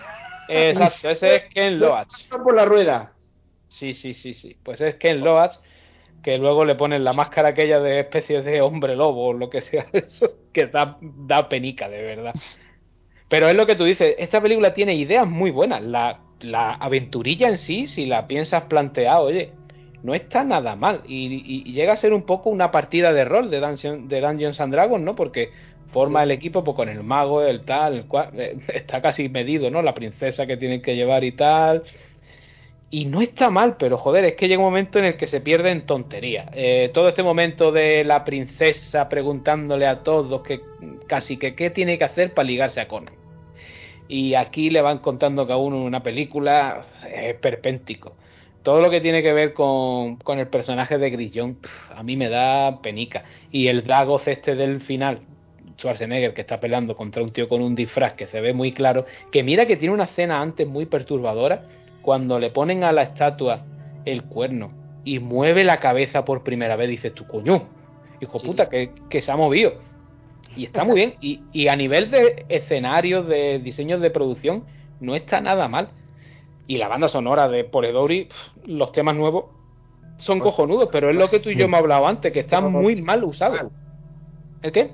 El, tremendo tema principal que es totalmente nuevo. Sí, sí, sí, sí, pam, pam, pam, pam, pam, pam, pam, pam, pam, pam, pam, pam, pam, pam, pam. No tiene nada que ver con el tema de Conan el Bárbaro, pero lo encadena perfectamente porque en mitad del tema mete el tema de Conan y el tema de Valeria. Es que es increíble. Eh, Basil Poledoris, qué grande eras, amigo, qué grande. Sí, sí. Bueno, yo no me gustaría hablar mucho más de ella, así que opiniones, decid lo que queráis y callar para siempre. Una frase, enough talk. Ese momento, cuando. Bueno, es que eh, en, castellano es. Eh, para de hablar, como basta de cháchara, ¿no? Y le lanza el eh. cuchillo ahí como a los huevos, o yo qué sé, que. Pero es que en inglés está el MMS de enough talk que es que ya me, descojono. A ver, sí, lo, lo que había dicho antes, eh, Asier, mm, la escena de la batalla de los espejos para mí es lo más eh, recacable de la película junto con la banda sonora. Y todo lo que tiene que ser batalla a espada, yo creo que aquí hasta Schwarzenegger está mejor físicamente y tiene un mejor manejo de la espada, fíjate tú. Claro, por el entrenamiento ya que había tenido también. De todas formas cosas positivas casi que ya no hay más. Sí. A, ver, eh, dentro que no es una mala película, o sea, con, se podrían matizar algunas cosas. Vinieron pero cosas es, Pero es muy decepcionante, sobre todo cuando la primera es la primera. Mm. Y porque es buenísima la primera. Y yo cuando la vi la segunda, que tardé por cierto bastante tiempo en ver la, la, segunda, eh, yo pensaba que era igual de, buena o que iba a ser igual de buena que la primera, pero luego me llevé un chasco como que se ridiculizaba algunas cosas o, yo lo veía así, no sé. Mm, dije, bueno, pues mm, está bien, porque me gustan las películas de Schwarzenegger, me las he tragado todas y prácticamente pues mm, me terminan gustando, pero dije, bueno, para mí me quedo con la, con la, con la primera. Es una lástima por una parte. Y yo no sé si querían hacer alguna más. Sí, sí, ahora. Con... Ah, bueno, va, pues entonces, entonces me callo ya. Ahora hablaremos, ahora hablaremos. Salva, dale, dale a por ello. Bueno, lo, lo siguiente sería Red Sonja o el Guerrero Rojo. eh, Aquí eh, ya hemos dicho que Schwarzenegger tiene un contrato de, tres películas firmado con De Laurenti. De Laurenti se lo, se lo fuma rodando aquello de Ejecutor, una de las peores pelis también de Schwarzenegger de acción. Me parece cutre y mala, la verdad. Y, no sé cómo lo consigue convencer para que se venga aquí a esta película, que es una suerte de spin-off. Reson ya es otro personaje de Robert e. E. Howard y le dice, oye, mira, va a rodar nada más una semana, tú no te preocupes, un papelito muy en segundo plano, además no voy a utilizar tu nombre en el cartel, tal, supongo que hasta le pagaría hasta poco. Y aquí hace de un tal Lord Cálido. Y lo engañó como los chinos, porque tú veías los carteles de la peli en la época y lo que salía en grande era Arnold Schwarzenegger, no, no aquí a, a Brigitte Nielsen, que era la, que era la protagonista. El no era listo ni nada, que no era listo ni nada, Laurel. Y de hecho, yo recuerdo que en muchos sitios esto, eh, esto se vendía como otra peli de, de Conan. Luego te ponías a verla y, lo llamaban Lord Calidor y veías que, bueno, pues que salía poco, que estaba ahí muy de, muy de fondo y tal. De hecho, no es la única que repetía, porque a Sandal Bellman se la trae también, aunque aquí hace de Reina Gedren. Mm, y yo debo decir que yo esta peli no la he vuelto a ver. Yo la vi en su momento y mi recuerdo es que una y no más Santo Tomás. Así que no sé vosotros qué tenéis que decir. Que solo tiene una cosa buena. La banda sonora de Neo Morricone, que no llega ni a la suela al díptico de Poledouris, porque eso es inalcanzable, pero es muy buena. Ni la recuerdo. Yo no la recuerdo. ¿No te acuerdas del pam, para pam, para pam, pam, pam, pam, pam, para pam, pam, pam, pam, pam, pam, para pam, pam, pam, pam, pam, pam, pam? Ese es el tema principal de Resonja. Pues no me viene así, lo siento, por, por morricones. Había, había, bueno, tenía efectos prácticos, algunos que no estaban mal. De eso sí me acuerdo, de los efectos prácticos. Y luego había alguna cosilla por ahí. A mí, bueno, lo que me sacaba de quicio un poco era el niño este chino con, con el otro, creo que era. ¿Hay un niño chino? Ni lo recuerdo, tío. Creo que sí, que era llamaba como el emperador o algo así. Eh. más de 20 años que no la veo, no, Joder, pues sí, pues sí. Yo es que la tengo en Blu-ray, ¿vale? No me mates. Joder. A ver, pero también tengo... A ver, pero Ventilador de la mierda activado, vamos. que el alcoyano. Se ha destapado, salió la tortuguita. el otro día se lo decía a Rubén, el, eh, bueno, el otro día, hace ya tiempo. Eh, yo le dije, digo, pues mira, tengo una colección de películas basura aquí en casa y, esta la tengo, la de, porque sé, cuando se publicó aquí en Blu-ray en España, que de hecho sale directamente, pone, luego os paso la foto, pone Schwarzenegger, el guerrero rojo. Ya está. El guerrero rojo. Es eso, el guerrero rojo, ¿no? Claro, claro, nada de Resón ya, eh, o sea, en ningún momento, además que tú te la sinopsis y el protagonista es él, ¿vale? A la otra, pues dices tú, hostia. Pues, Qué trapa la era, madre, madre de Dios bendito. Pero bueno, luego, hay una como una serie en los 80 o en los, no, en los 90. Ahora, hablaremos, la del 97. Tranquilo, tranquilo, que queda mierda. El cebo. Tranquilo que queda mierda. Mm, no tenía la música buena, ¿eh? Ya lo adelanto. Venga, eh, entonces vamos a seguir. Después de esto, eh, De Laurenti todavía quiere hacer una tercera de, Conan, que es lo que iba a ser Conan el Conquistador. Nos plantamos en el, en el 87. Aquí Schwarzenegger ya le había hecho la, la jugarreta con Resonja y le dice a, a De Laurenti, mira, pequeñín, yo me voy a rodar Predator, y tú haz lo que te salga de los huevos, que yo no vuelvo más a rodar contigo una mierda. Y el proyecto pues termina reciclándose en lo que terminó siendo Cool el Conquistador con Kevin Sorbo, que de paso es otro personaje de Robert E. Howard, pero evidentemente una película, oye, tenía su gracia, pero no mucho más, no mucho más. De entre medias que tuvimos, eh, dos series de animación, una que tuvo hasta dos temporadas con sesenta y tantos capítulos, muy en la línea de la de Rambo, de la de Karate Kid y todo eso, con, con Conan al final soltándote una moralina, luego tuvo otra segunda serie en la que iba con un grupo de chavales que le ayudaban, en fin, series de los 90 típicas que, que las veíamos y si las ves ahora te sacan los ojos. Y lo que decía Sier, la serie de televisión que eh, viene un poco en, a, raíz de los éxitos de Xena y Hércules y todo esto, producción súper barata en medio de una isla, de una playa de no sé dónde, todo muy paradisíaco. Y el actor es, no le voy a poner el nombre ahora, pero lo digo, es el que hacía de gladiador en Gladiator, este que, con el que primero empieza enfrentado Máximo y que termina hasta sacrificándose por él. ¿Le mm. ponéis cara? Este alto con el pelo. pues ese es Conan. De hecho, reutilizan mucho vestuario de la, de, la, de la peli original para que se parezca, intentando hacerte creer que esto es una continuación de las pelis. Y la serie, de hecho, la tenéis creo que en Amazon. Son 22 capítulos y yo os recomiendo ver 5 de uno, 5 minutos de uno y no verlo más. Porque es para sacarse los ojos, de verdad. Y mm, nos plantamos en los 2000 los 2000, como he dicho también al principio con el tema de las licencias, Paradox Entertainment es la que se hace con los derechos de Conan y digamos que esto no es ni una productora de cine ni nada, esto son esto es un fondo buitre de esto que coge una licencia para mal venderla a quien primero pague y pague más. y empieza a moverlo para que se haga una peli. El primero que se interesa es Robert Rodríguez. es eh, Ralph Moller. Eso, Ralph Moller, correcto. Y, se llamaba eh, Conan the Adventurer. Conan el Aventurero, sí. Creo que creo que si la buscáis está ya solo como Conan. No le quitaron lo del aventurero. En, la IMDB lo registra como Conan el Aventurero, eh, temporada durante el 97. Una, y con el 22, capítulos. Y, sobran los, los, 22 y hasta el intento.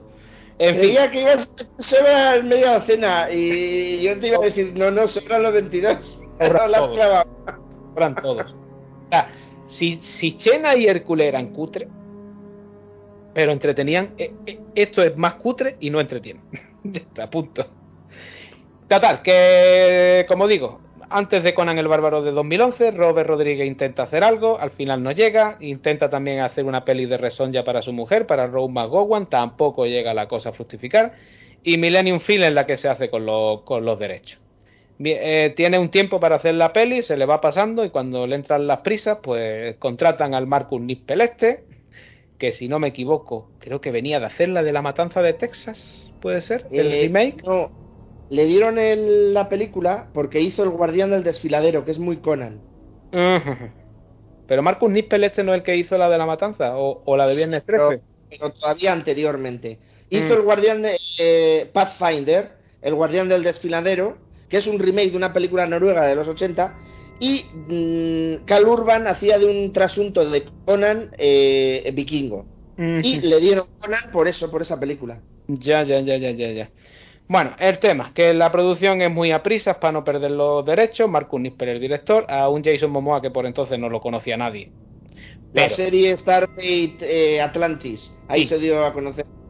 Nadie, los, cuatro locos que veían Stargate. Que Yo tú, pero, pero no me diréis que es una base fan como la que tiene Star Wars, El Señor del Anillo tal. Ah, no, no, quiero decir que a Momo yo ya le conocía de antes de Conan. Pero, pero no era el actor que es ahora, el que se le conoce en todo el mundo, que tiene un carisma, etcétera. Ahora, dicho esto, luce como Conan de puta madre. Eso es innegable, ¿vale? Si hubiera sido buena película. Ah, hubiera sido buena peli, correcto. Y de hecho se le rodea de gente más o menos apañada, porque Ron Pellman del padre. Coño, pues Ron Pellman, tío. Roma Gowan aquí. Malo, bien. Stephen Land de, malo, que el pobre hombre tiene una mala suerte increíble porque en todo lo que se mete se pega una hostia. Pero bien, porque es un tío con cariño. De la actriz que hace de la protagonista, que es una gran actriz y, tiene una sensualidad en todo lo que hace. ¿Hablamos de esta sacerdotisa que él coge o de la hija del malo? Eh, no, la sacerdotisa. ¿Cómo es la nombre de la actriz? No me, acuerdo. No me sé el nombre. Sé que la otra es la Roma Gowan, la, la mujer de Robert Rodríguez. No, no, yo me refiero a la sacerdotisa eh, y no me acuerdo del nombre, pero es una actriz que tiene una sensualidad en, en, todo lo que hace. Eh, Rachel Nichols. Rachel Nichols. me, encanta, pero no ha tenido éxito. Está mm. su carrera estancada. Y cada día pues, se hace más mayor y claro, ya cada día menos trabajo le dan. Una lástima. Bueno, pues tú dices, así que tú, que tú esta peli es de las peores que has visto en el cine. Yo es que la he intentado ver, yo la he intentado ver ya como tres o cuatro veces y o me quedo dormido a la mitad o pero no la termino de ver nunca. De hecho, a mí solamente el comienzo, que lo que intenta es imitar el prólogo de la comunidad del anillo, porque lo que te cuenta eh, un objeto mágico que se lo pone uno y domina el mundo y tal. Y además te lo cuenta así con, con mucha épica y tal. Lo de los huevos eh, está tomado de Rapa Nui. Encima es que copian. Es que eh, eh, es una mierda pinchar un palo. Yo lo siento por el que le guste, pero mi opinión es esa. Muy válida la de cualquier otro también, ¿eh? Cuidado. Alejandro, ¿qué me tienes que decir? Porque así él ya lo ha dicho. Dale. Vale, bueno, pues eso, que, que a ver, lo, lo, podría ser mm, decir de muchas maneras, muy vasto, etcétera, etcétera. Pero me voy a contener y voy a decir solamente que es una caquita de película. es una mierda de, totalmente de película, o sea, desde principio a fin, dices, hay momentos en los que dices, bueno, pues a lo mejor por aquí sí puede tirar un poco, y ojo, no lo digo por Jason Momoa, que chaval pues me cae bien y, lo hace y, tiene el porte de, Conan, ¿no? Yo sigo con mi teoría. Momoa cuando se afeita pierde el carisma. Y aquí sí, sí, sí, totalmente. Eh, es como Sansón, como te corten el pelo, lo llevas jodido. Pues el caso es que, dices tú, esta película es aburrida, aburrida, pero es que, o sea, puede ser aburrida. Está mal rodada. sí, sí, sí, totalmente. o sea, planos para mostrar eh, un movimiento en un carro que va a toda velocidad. ¿Hace planos para mostrar un movimiento de un ataque? No, por favor que no es Michael Bay, es Conan el Bárbaro. es, muy mala, es muy mala la película. Y yo, yo la vi, cuando el momento que la vi, yo dije, ya iba yo con, con la idea de decir, bueno, pues esta película obviamente pues será moderna, un Conan moderno, sí, ni siquiera eso, o sea, una basura total. Pero es que ya con la intro esa que habéis dicho que intenta copiar al Señor de los Anillos en la Comunidad del Anillo, y todo eso y decir Ron Pellman aquí, en plan de... pero es que, es que Ron Pellman, cuando coja al bebé y, y, lo levanta, me pone una carita. Es como tirarlo a la basura, por favor. Pues igual, con el DVD o Blu-ray habría que tirarlo a la basura. Y eso que, a ver, tiene cosas estéticas, de por ejemplo, de la Rock McCowan, que no está mal incluso de su padre, pero es que hay un momento irrisorio de un combate que tiene con el con el otro, con el con el malo de la película, Stephen con, Stephen Lang, que dices tú, joder, no, no, uf, y eso que no es mal actor, o sea, me cae bien. Tiene eh, mala suerte ese hombre. sí, sí, sí, totalmente. Pero dices, hostias, no, no sé. A ver, es una película que, como digo, es, pertenece a ese, a ese cúmulo de películas que sirven para lavar el dinero de la droga en Estados Unidos. Seguro, seguro. Aquí alguien tuvo que sanear pasta negra. Para blanquear totalmente. Bueno, Asier, que yo sé que te tienes que ir. Ibas a mencionar algo de la banda sonora, ¿no? Que eh, incluso la banda sonora de Taylor Bates es mediocre, mala, nefasta y que mete guitarras eléctricas y heavy metal en Conan. No, señor Bates, no. A ver, pero es que tienes que entender una cosa, sí.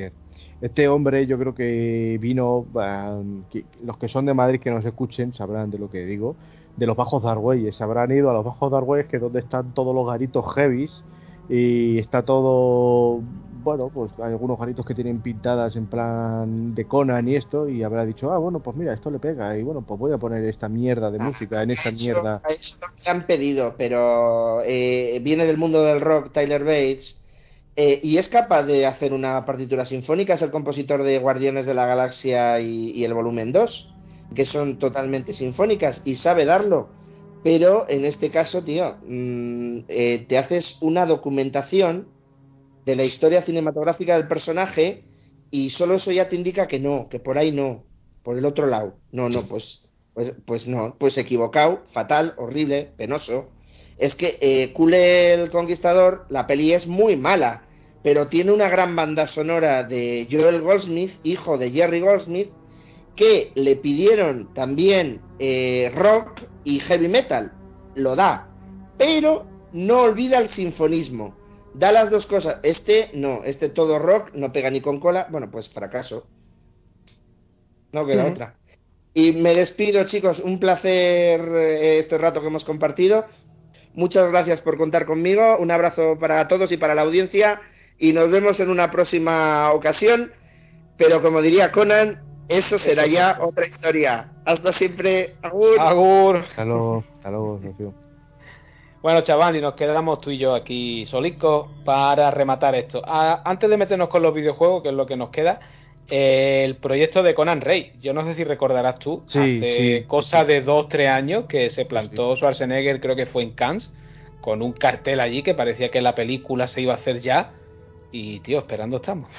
Sí, sí, sí. Bueno, de hecho, con el anuncio este o de la nueva película que hace él de. de ¿Cómo se llama? Joder, lo diré de Zeus, que sale también con el anuncio de BMW haciendo de Zeus tal y cual. Sí, un anuncio nada más, eh, no hay nada de película. Sí, hubo un momento en el que pensamos que podía ser. De, de, hecho, de hecho, había mucha gente que en, Reddit y demás ya estaban diciendo que era que se estaba preparando ya físicamente para ser Conan otra vez y, y el tío quiere porque el tío tiene vídeos en los que sale narrando partes de, de los cómics y eso ahí en Instagram y, y, en, y en Facebook y el tío y que y que te sale y, y, que cada dos por tres está con la puñetera espada de Conan. Sí sí sí con la espada etcétera. Yo creo que a ese tío a Schwarzenegger mm, un buen director que en plan que le sepa guiar y un buen guionista y te saca yo creo que la última joya de, del siglo XXI sí pero pero tú crees que sería una película en la que él hiciera un poco de narrador de, de, de ese Conan Rey viejo sentado en su trono y tuviéramos a otro haciendo de Conan joven, que yo no lo veo a él ya empuñando la espada y con el pechamen sí, aire, pues yo no, ¿eh? Yo, yo, no, a lo mejor el pechamen no, pero de Conan de adulto, mm, de mayor, sí, sí. Bueno, podríamos ver a, ese Conan que sí existe en la novela y en los cómics, que era un poco más estratega, más sí, conquistador, menos, guerre, menos guerrero, más, más lógico, un tío más cerebral. Sí, sí, eso sí eso podríamos es. ver. Claro, claro, claro, claro. Más, más eso. Y si tiene que destripar a alguien, pues le, le, le destripa, ¿no? que lo que hace, que lo he dicho así muy con una confianza total, pero es que al fin y al cabo es lo que lo que lo que hace también. Y a mí sí me gustaría, ¿eh? lo personal, ojalá, ojalá. Ojalá. Aparte que yo creo que es lo que le queda, porque después de haberse cargado Terminator ya en, tre en, en tres ocasiones, prácticamente. Y no sé si hará otra más de Terminator, no lo sé. Eh, hay en marcha otra, hijo mío. No sé si Schwarzenegger se va, se va a meter otra vez en eso, pero yo, yo que él no lo haría, la verdad. Y que su regreso al cine después del tema de la política, podemos claro. decir, mediocre. Las cosas como son. Sí, sí, sí. Yo me lo paso ahí... muy. Mira, yo, yo me lo paso muy bien con la de. con desafío. la de la esa no me gustó tanto. Yo me lo paso mejor con la que hace con, eh, con Stallone. La de la Ah, sí, plan, sí, sí, plan de plan escape. de escape. Esa a mí me gustó. Y la de Sabotage me hizo cierta gracia, tío. Bueno, la de plan de escape tiene un diálogo que, que a pesar de ser una película más moderna, es son diálogos, es que tiene frases como, eh, tu cara me suena, tu madre era mi zorra favorita, o lo de pegas, o lo de pegas como un vegano, es que esas cosas que yo echo de menos en el cine, lo que pasa es que hoy en día, viendo cómo está el panorama, lo mismo te dan una hostia o yo qué sé, ¿sabes? Así que dices tú, bueno, pues eh, hay que tener, hay que tener cierto cierto cuidado, pero que, que yo echo de menos todas esas películas en plan bueno, de hecho, sus últimas películas, sí, ¿cuál fue antes de meterse a la política? Tenía una de daño colateral. Daño colateral. Uf, el, daño la colateral. Que porque sí, iréis, ser, iréis ser entretenida, la del. La del, sexto, día, la, la sí. del sexto día está muy bien, tío. A mí me gusta sí, mucho, macho. Sí, sí. Y la del fin de los días también me. Bueno, esa película, tío. Esa me, película. me mola un huevo, pero o sea, la, de, la de daño colateral. Tenía, pero lo que pasa es que ya como pasó lo del 11S y todo este tema estaba un poco peliagudo, pero bueno, yo creo que fue la última así de acción pura que, que sacó, porque luego la, el último desafío, mmm, bueno, está, no estaba mal, pero bah, me, me, esperaba más para el regreso de, de, de este señor, ¿no? Las de Terminator muy mal, obviamente. Las, y las... la de Maggie, la de la niña zombie, a mí no me hace gracia. Que yo no, y luego tiene otra que es la sí, de... la de que le matan a la mujer y tal, y que viene a vengarse. No, un, un accidente. La, no, sí, la del accidente de vuelo este. Una, no, un atentado terrorista, ¿no? ¿Eh? O algo así. No, la del un accidente. Y mezclando de... con daño colateral, correcto. Sí, es un accidente de vuelo y se viene a vengar sí. del. Sí. De, del controlador de, aéreo, ¿no? Efectivamente, efectivamente. Eh. Esa, a ver, esa dentro que cabe tenía una idea que estaba bastante bien. De hecho, el, actor, el otro, porque sale otro actor que está bastante, que está, no, no, es, no es, un mal actor. Lo que pasa es que él, no me acuerdo cómo se llama. El, el que, hace de en Batman v Superman. Ese, el de la silla de ruedas, ese, ese, ese. ese. Pues el, el caso es que dices, hostias, pues esta película se le nota ahí, incluso en Maggie intenta el tío tener un papel como un poco más dramático, ¿no? Pero sí es cierto de que de hecho, dando, tumbos, ¿no? Etcétera, etcétera, y dices, hostias, pues. dramáticamente está bastante mejor en esta que estamos hablando de la venganza contra el controlador aéreo que en Maggie. ah, sí, sí, hombre, claro que sí. Bastante mejor, ¿eh? De hecho, me atrevería a decir que dramáticamente el mejor papel que ha hecho nunca porque no lo neguemos, Schwarzenegger fuera de lo que es la acción y el y un poquito en la comedia no daba, no, no daba al hombre para mucho, la, verdad. Ya. Pero le queremos muchísimo porque el Tito Suárez y porque no ha dado peliculones y frases míticas y, el puto Cona. Sí, sí, sí, totalmente. Bueno, eh, rematamos esto con los videojuegos. Aquí te voy a dejar a ti porque yo debo reconocer que he picoteado algo y no me ha gustado nada. Mm, Ni siquiera el del 2007. Yo recuerdo que lo tuve para 360 y me lo puse y lo que hemos tú y yo hablado un poco afuera de micro, que es un God of War, sí, que es una copia de God of War, pero a mí se me cayó muy rápido y me aburrió muy pronto. Yo, de hecho, la única copia de God of War que he disfrutado es el Dante's Inferno. Ah, sí, bueno, pero es que... pero, es que el, Dante's Inferno es un puñetero juegazo. Es de Visceral, tío, o sea... y ese de Conan, pues que no, es que no recuerdo ni siquiera el gameplay, tío, ahora mismo. No me viene nada en la cabeza, solo sé que lo puse y jugaría un par de horitas y no volví a jugar. Pues, eh, a ver, dentro de toda la cantidad de juegos que hay, porque es que hay una cantidad de juegos, sí creo que hay uno hasta, bueno, de la PlayStation del 84, eh, bueno, eh, hay, hay una amalgama ahí bastante... Aparte, aparte de los que son, eh, no pago la licencia de, Conan, pero me invento un Conan, como el Barbarian, como el Golden sí. Sí, sí, sí, sí, sí. Bueno, que, que, curiosamente son mejores juegos sin, sin, usar a Conan. Claro, claro, claro, claro, claro. Pues mira, yo creo que el primer juego así de Conan, Conan Hall, Hall of Volta, para Apple II y el Commodore 64 y Atari de 8 bits, eh, eso es de, sí, de Datasoft, de Datasoft. Yo ese mm, se lo he llegado a ver a mis primos, que ya son ya mucho más mayores que yo. Eh, pero ya creo que jugar a un juego de Conan en plan así, pues alguno de estrategia, de estos que iban soltando. Pero bueno, había uno del 2004 por ahí, eh, que estaba para GameCube, Xbox y, y PlayStation 2. Que bueno, pues sí, sí. No, estaba mal, no estaba mal, pero acción, aventura sí, pero no es una cosa que dijese, wow, pues, pues juegazo así. Pero yo creo que hasta Conan del 2007,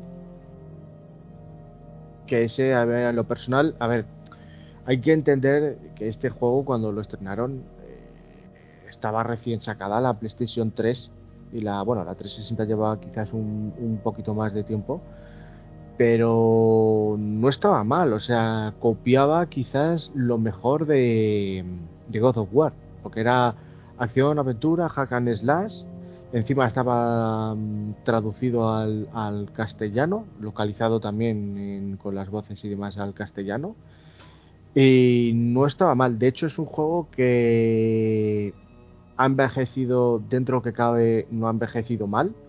Está retrocompatible para los sistemas de, de One y de Series X.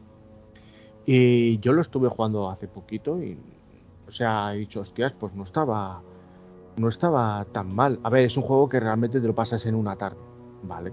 Es un juego que te lo pasas en una tarde, es divertido, pero bueno, eh, que podía haber dado más de sí, obviamente, claro que sí. De todas formas, pasa como con otras entregas que, que al final, pues no hay un juego así de Conan que digas, porque cuando se anunció el Conan este Exiles, pues mira, yo lo estuve jugando tal y cual, pero a ver, de Conan tiene el nombre y ya está, porque no deja de seguir siendo un juego de estos en plan como Ark o de estos de supervivencia, de crafteo todo el tiempo pero mm, tiene el universo ese que está desarrollado todo en Conan, pero nada, nada.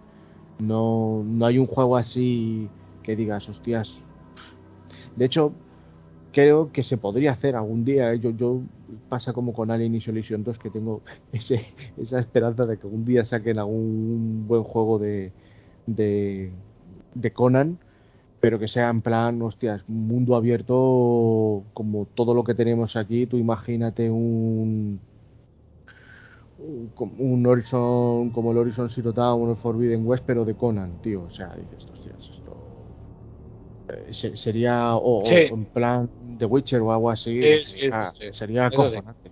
pero no. Pero ¿qué es lo que hacen? Pues te hacen un, un arc sí, con Conan, que además no eres Conan, pero lo, pero donde la gracia era poder ponerte eh, la picha muy larga o las tetas muy largas.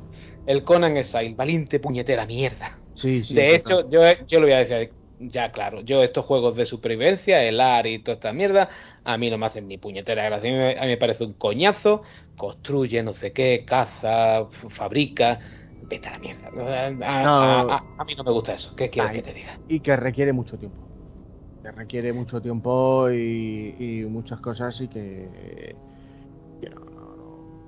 Luego, al final, eh, es como dices, bueno, pues, ¿qué historia te han contado? No te han contado nada al final, no te cuentan nada. Porque... como tienes que construírtela tú encima. Claro, claro. Dice, construyete tu propia historia, vale, vale. yo quiero la historia de Conan, no otra historia, coño. Dame la historia de Conan. Pero nada, nada, no. No sé, no sé. Y el de estrategia, bueno, el de. Mm, en plan, así hay alguno que no está. Mm, no es tan mal. Esos de, de estrategia, de hecho, hay uno, eh, Unconquered, que bueno, o, el del 2010, el Ace of Conan, eh, que bueno, pues. Esos, pues mira, esos tienen un cierto pase ¿vale?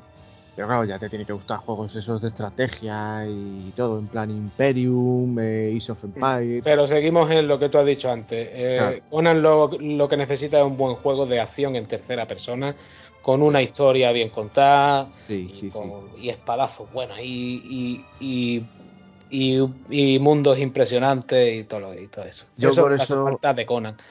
Pero, chicos. Claro, yo por eso, con el único así que destacaría, es el, el Conan del, del 2007 y, y, ya está. Y ya está, porque el resto, bueno, pues medio pues Habiendo dicho yo que no me entretuvo tanto, la verdad es que de todo lo que hay, o por lo menos nos acordamos en este momento, lo cierto es que el más, el más apaña este. Mm. Por lo menos es un machaca botones que se pasa rápido y, que salva un par de tardes a lo mejor, sí, sí. sí Pero que hace falta un buen juego de Conan, igual que, que saquen Conan Rey, pues ah. sí, hace falta. Y quien se haya quedado con ganas de más, oye, pues siempre bueno recurrir a las novelas de Robert E. Howard, a los cómics de Marvel, que, que son la base y fundamento de todo esto, que además ha pervertido mucho luego. Y nada, joven, sido un placer. igualmente, muchas gracias por, por, invitarme a hablar de esta pedazo obra maestra de, de, película y del universo de, Conan. Y audiencia, pues muchas gracias por llegar hasta aquí. Eh, ya sabéis, redes sociales, ahí estamos, Twitter, Facebook, Instagram. Eh, tenemos también el grupo de Facebook, el grupazo de Criterio Cero, podéis buscarlo por ahí. Y el correo electrónico criterio cero podcast gmail.com donde nos podéis decir lo que queráis, comentarnos qué os parece Conan, qué os parece Conan el Destructor, mm, si no hemos saltado algo, si no hemos equivocado en algo, corregirnos sin problemas, sin miedo, que ahí os leemos encantado de la vida. Y que nos seguimos escuchando la próxima semana, no sé con qué, ya veremos. Hasta luego. Hasta luego.